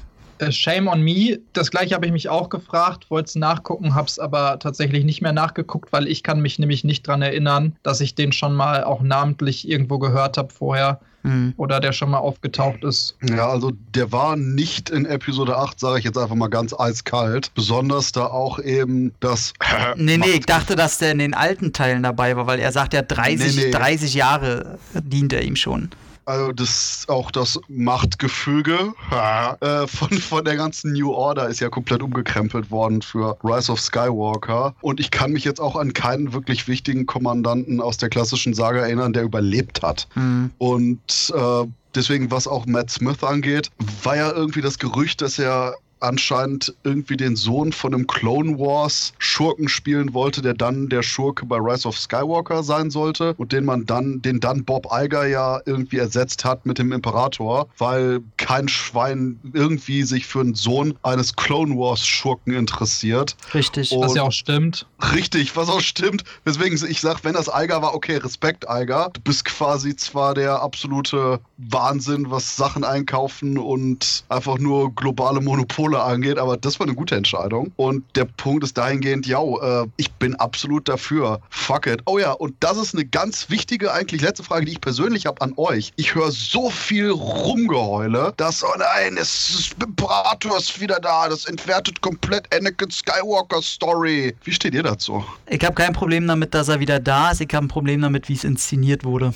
Ich finde es auch nicht, dass es das irgendwie entwertet. Also ich kann verstehen, wie man auf diesen Gedanken kommt. Ich finde aber trotzdem nicht, dass es das irgendwie entwertet. Und wie ich es ja auch schon ein paar Mal gesagt habe, ich bin einfach ein großer Fan des Expanded Universe und der ganzen jetzigen äh, Legends-Geschichten und es wurde einfach auch extrem viel von diesen Ideen eingearbeitet. Da kommt der Imperator nämlich auch zurück und hat etliche Klone von sich gemacht, die dann wieder die Macht übernehmen. Da wird Luke Skywalker sogar kurzzeitig dann der Schüler von dem Imperator und sowas. Also da habe ich so viel gelesen und mich mit so viel auseinandergesetzt, dass ich es absolut nicht schlimm finde, dass sie es gemacht haben. Und Anakin Skywalker hat sich selber ja trotzdem gerettet. der Seite genau verschrieben, sich selber gerettet und das war diese erlösende Story und der hat der Macht wieder ihr Gleichgewicht gebracht und sowas. Also das finde ich halt trotzdem alles noch äh, genauso wie vorher. Das, das ist jetzt nicht so, dass es das komplett kaputt macht, meiner ja. Meinung nach. Ja. Ich sehe das auch so und vor allen Dingen gerade, weil eben im Endeffekt Anakin so oder so, ob du jetzt das Ende von Episode 3 nimmst oder das Ende besonders von Episode 6, trotzdem ja die Macht ins Gleichgewicht gebracht hat. Du hast immer noch super starke Macht-User und Palpatine, der wieder an Macht gewinnt. Das, die Macht sozusagen war immer noch im Gleichgewicht. Deswegen da kann man auch vielleicht interessant anbauen, aber wie gesagt, dahingehend hat mich das absolut gar nicht gestört mit Palpatine. Und ähm, wo jetzt gerade Tom nachgefragt hat, fällt mir noch eine Sache ein, wo ich absolut Tobias äh, mit seinem äh, so Ultra-Fanwissen an die Wand stellen will. Im Finale, wo alle auftauchen, um Hallo zu sagen, war so ein alter X-Wing-Pilot. War, war, das Wedge Antilles? Der sah aus wie ja. Andrew Daniels. Ja, das, das war Wedge Antilles, genau. Yes! Okay, gut. Ja, doch noch ein bisschen Nerdigkeit behalten über die Jahre. Aber da die letzte, das war für mich persönlich die letzte Frage, die ich eigentlich zu dem Film hatte. Ansonsten, ja, I like it. Ich muss auch sagen, die Szene, die du gerade angesprochen hast, wo alle nochmal da erscheinen und sowas, ja, die ist cheap, ja, die ist billig, aber genau wie in Avengers Endgame und die Leute, die den geguckt haben, wissen, äh, welche Szene gemeint ist. Alter, die hat einfach gut funktioniert. Die hat mir richtig Gänsehaut gegeben und ich dachte mir, fuck yeah, um mal mit Christophs Worten zu sprechen. äh, die war einfach geil. Ey, ich hab da wirklich gedacht, oh mein Gott, ja, Mann. Also, das, das war echt geil und deswegen fand ich auch, du hast ja, Tom, gesagt, du fandest, es war nicht so ein episches Finale oder sowas. Also, ich glaube, du meinst es auf die ganze Episode 9 bezogen, äh, mhm. irgendwie als Gesamtwerk. Aber ich fand schon, da war schon viel geiler Scheiß. Diese riesige Raumschlacht mit diesen unendlich vielen Raumjägern und hinterher, als der Imperator dann die Blitze da in den Himmel schießt, oh, dieser Sound, der, der Moment, dachte, Alter. Oh, Junge! Das war schon geil. Das war schon geil. Also, also, naja, das Ding ist, wenn man halt mit anderen vergleicht, wo halt, ich fand halt diese, dafür, dass da so viele Schiffe gerade aufeinander knallen, wie es noch nie vorher war, allein Poes Reaktion, als er diese Flotte halt sieht, ähm, hat dann leider die Szenerie nicht ganz eingehalten, als die alle aufeinandertreffen. Also jetzt mal, vergleich's mal wieder mit Avengers, ist ja im Grunde genau dasselbe. Ähm, die benutzen ja auch denselben Trick, deswegen fand ich es sehr cheap, aber der Film, wie du meintest ja vorhin so, der bedient sich ganz, ganz vielen äh, cheapen Bildern und Story-Elementen, aber ist halt cool, was soll man machen? Funktioniert halt. Und da finde ich, ey, du siehst da Hunderte, Tausende, Millionen, keine Ahnung, an Schiffen. Und dafür fand ich die Schlacht denn zum einen recht unübersichtlich inszeniert und äh, zum anderen einfach, ich hatte nie das Gefühl, dass da gerade so viel aufeinander knallt und wirklich gerade alles davon abhängt. Da fehlte mir die gewisse Epik, die Größe. Irgendwie, das war wie, okay, ähm, du hast jetzt eine Million links, eine Million rechts und dann zeigen wir doch mal, wie äh, 10 gegen 10 antreten. So. Ähm, Fand ich nicht hab, so geil. Ich habe genau eine Sache dazu zu sagen. Rise of Skywalker war der bessere Film als Avengers Endgame. Ja, nee, das finde ich auch. Fand, ja. äh, fand ja Endgame auch nicht. Auch ja, ja. Damit oh, ich dachte, ich habe hier irgendeine so Bombe platzen lassen, aber ich finde es sehr schön, dass wir uns da einig sind. Nee, nee, das, aber ich meine, ich bin einfach auch mehr Star Wars als Marvel. Also da gewinnt Star Wars eigentlich für mich wahrscheinlich immer alleine schon von der Emotionalität für mich selber her. Deswegen werde ich dir niemals sagen, dass es nicht so wäre. Ey, und also. ich, und ich fand es tatsächlich geil, als vom Imperator auf einmal die Augen wieder gelb leuchteten, ne? Ah, oh, nice. Ey, ohne Scheiß, ich hab gedacht, oh, ah, das ist geil, Mann, dieser Allgemein Scheiß. die ganze Szene. Nenn nicht alles. Fandet ihr das, als äh, die ganzen Stimmen der Jedi dann auf einmal da äh, zu hören waren? Ich hätte lieber gehabt, wenn du Gastauftritte mit den Force Ghosts hättest. Nee, nee, dann hätte ich zu viel gefunden. Der, der Punkt ist, ja. der Punkt ist in dem Moment einfach nur, dass die hinter ihr erscheinen und quasi so in sie eindringen. Und du ziehst jetzt nicht die Augenbrauen hoch, Tom. Der Punkt ist einfach. Zu nur, spät. das ist quasi aber eben einfach nur die Jedis so geballt hinter ihnen, dass du diesen, dass du da quasi diesen Marvel Hero Shot hast von ihr mit den Force Ghosts von den anderen bekannten Jedis und die dann quasi so eine Art Zoom-Effekt haben in ihre Position rein und sie dann anfängt zurückzudrücken. So hätte ich das persönlich gemacht. Ja, kann man machen. Aber dasselbe habe ich ja mit Lando gehabt. Mich kotzte das so an, dass die bei, bei diesem Mardi Gras Disco äh, Wüstenfester, dass die ihn da schon getroffen haben.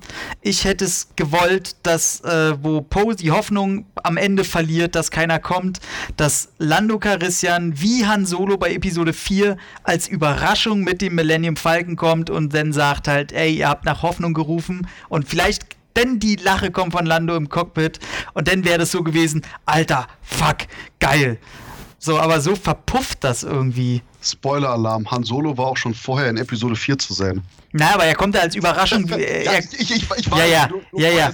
Ich, ich, ich weiß, was du meinst, aber das hätte ich für Lando echt zu wenig gefunden. Das hätte noch mehr diesen, oh Scheiße, wir müssen, müssen den Fans einen Knochen hinwerfen, Faktor gehabt. Da mochte ich das schon mehr, wie es jetzt im Film ist, inklusive dem Knallen von seiner eigenen Tochter. Selbstverständlich. Old Boy Lando, ich sag's dir, ey. ja, genau. so, so schlimm war es dann doch nicht, Gott sei Dank.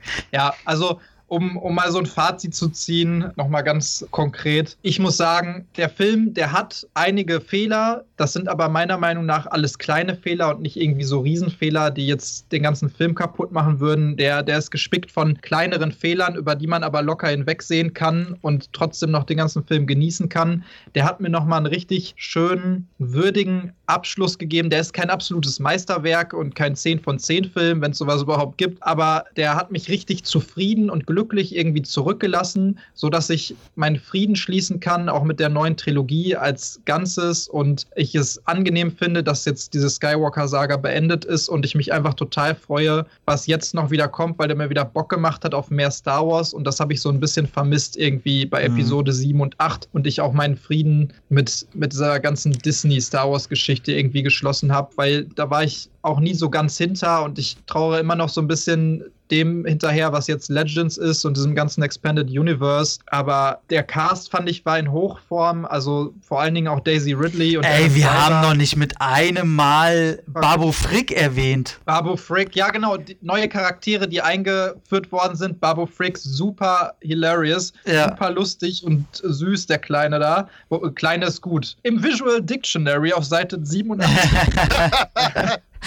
aber irgendwo habe ich gelesen, der ist irgendwie 86 Jahre in, in Standardjahren, also auch witzig. Aber äh, auch die Perle da von äh, Poe und sowas, total witzig und äh, cool drauf und man hat Bock auf mehr, auf mehr Hintergründe und ja, also mir hinterlässt er einfach so ein, so ein friedliches, angenehmes, zufriedenes Gefühl. Ich glaube, bei, bei mir wird der halt gewinnen, wenn der nächste Star Wars-Film jetzt rauskommt, weil ich finde, als Abschluss dieser epischen, monströsen Trilogie oder epigen, neunteiligen irgendwas, finde ich zu wenig aber für sich alleinstehend ist es eigentlich ein total guter Film, der Bock macht. Und ich glaube, wenn ich danach jetzt sehe, dass halt Abenteuer weitergehen in dieser und dass nach dieser Zeit, wo der Imperator jetzt gestürzt wurde, immer noch hier und da einen anderen Bösewicht gibt, was anderes, andere Abenteuer erlebt werden, dass dann für mich auch dieser Teil jetzt noch mehr gewinnt. Also hätte ich das jetzt, dass mit dem Teil alles endet, dann, dann hätte ich ein größeres Problem. Aber so für sich, wie du schon meinst, die ganzen Fehler, die er auf jeden Fall hat, die sind nichts im Gegensatz zu dem, wie emotional man mit den Szenen mitgibt, wie geil manche Bilder aussehen. Wie gesagt, wenn man meckern will, wenn man haten will, ey, dann macht's, lasst aber die Leute in Ruhe. Aber wenn ihr einfach emotional geile Szenen und immer noch Fan sein wollt, ey, dann geht da rein und habt Spaß. Und erst recht, wenn ihr den letzten Star Wars-Film nicht mochtet. Ach, Christoph, hör auf jetzt! Geht definitiv in den jetzt, denn bei mir hat es funktioniert. Mir hat Rise of Skywalker schlicht und ergreifend die Star Wars Magie, die ich vorher verloren hatte,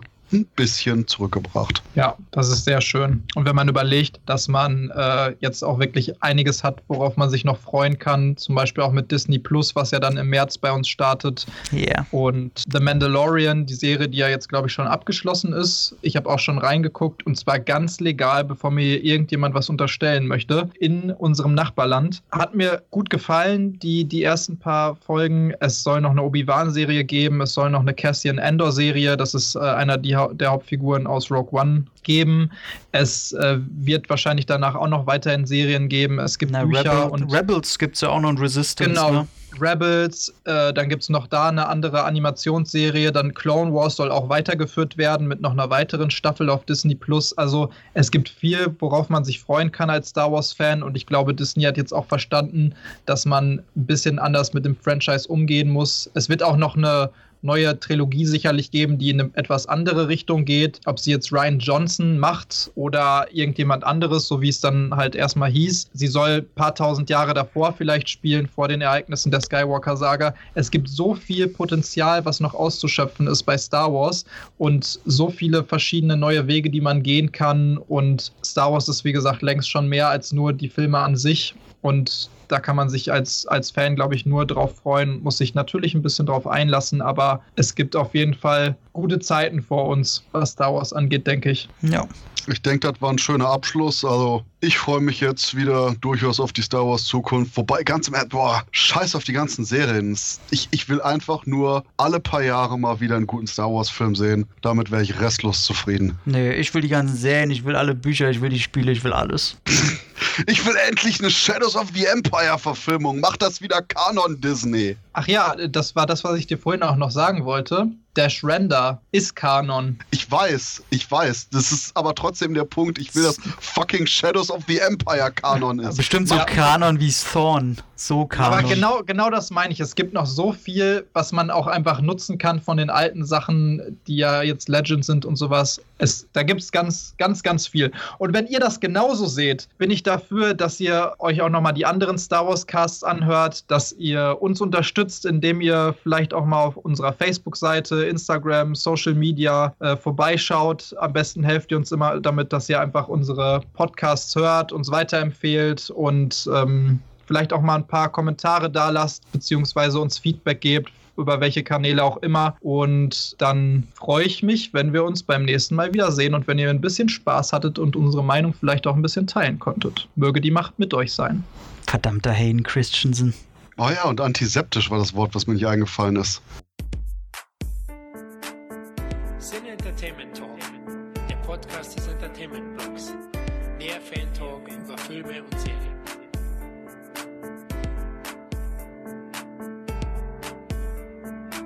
Ryan!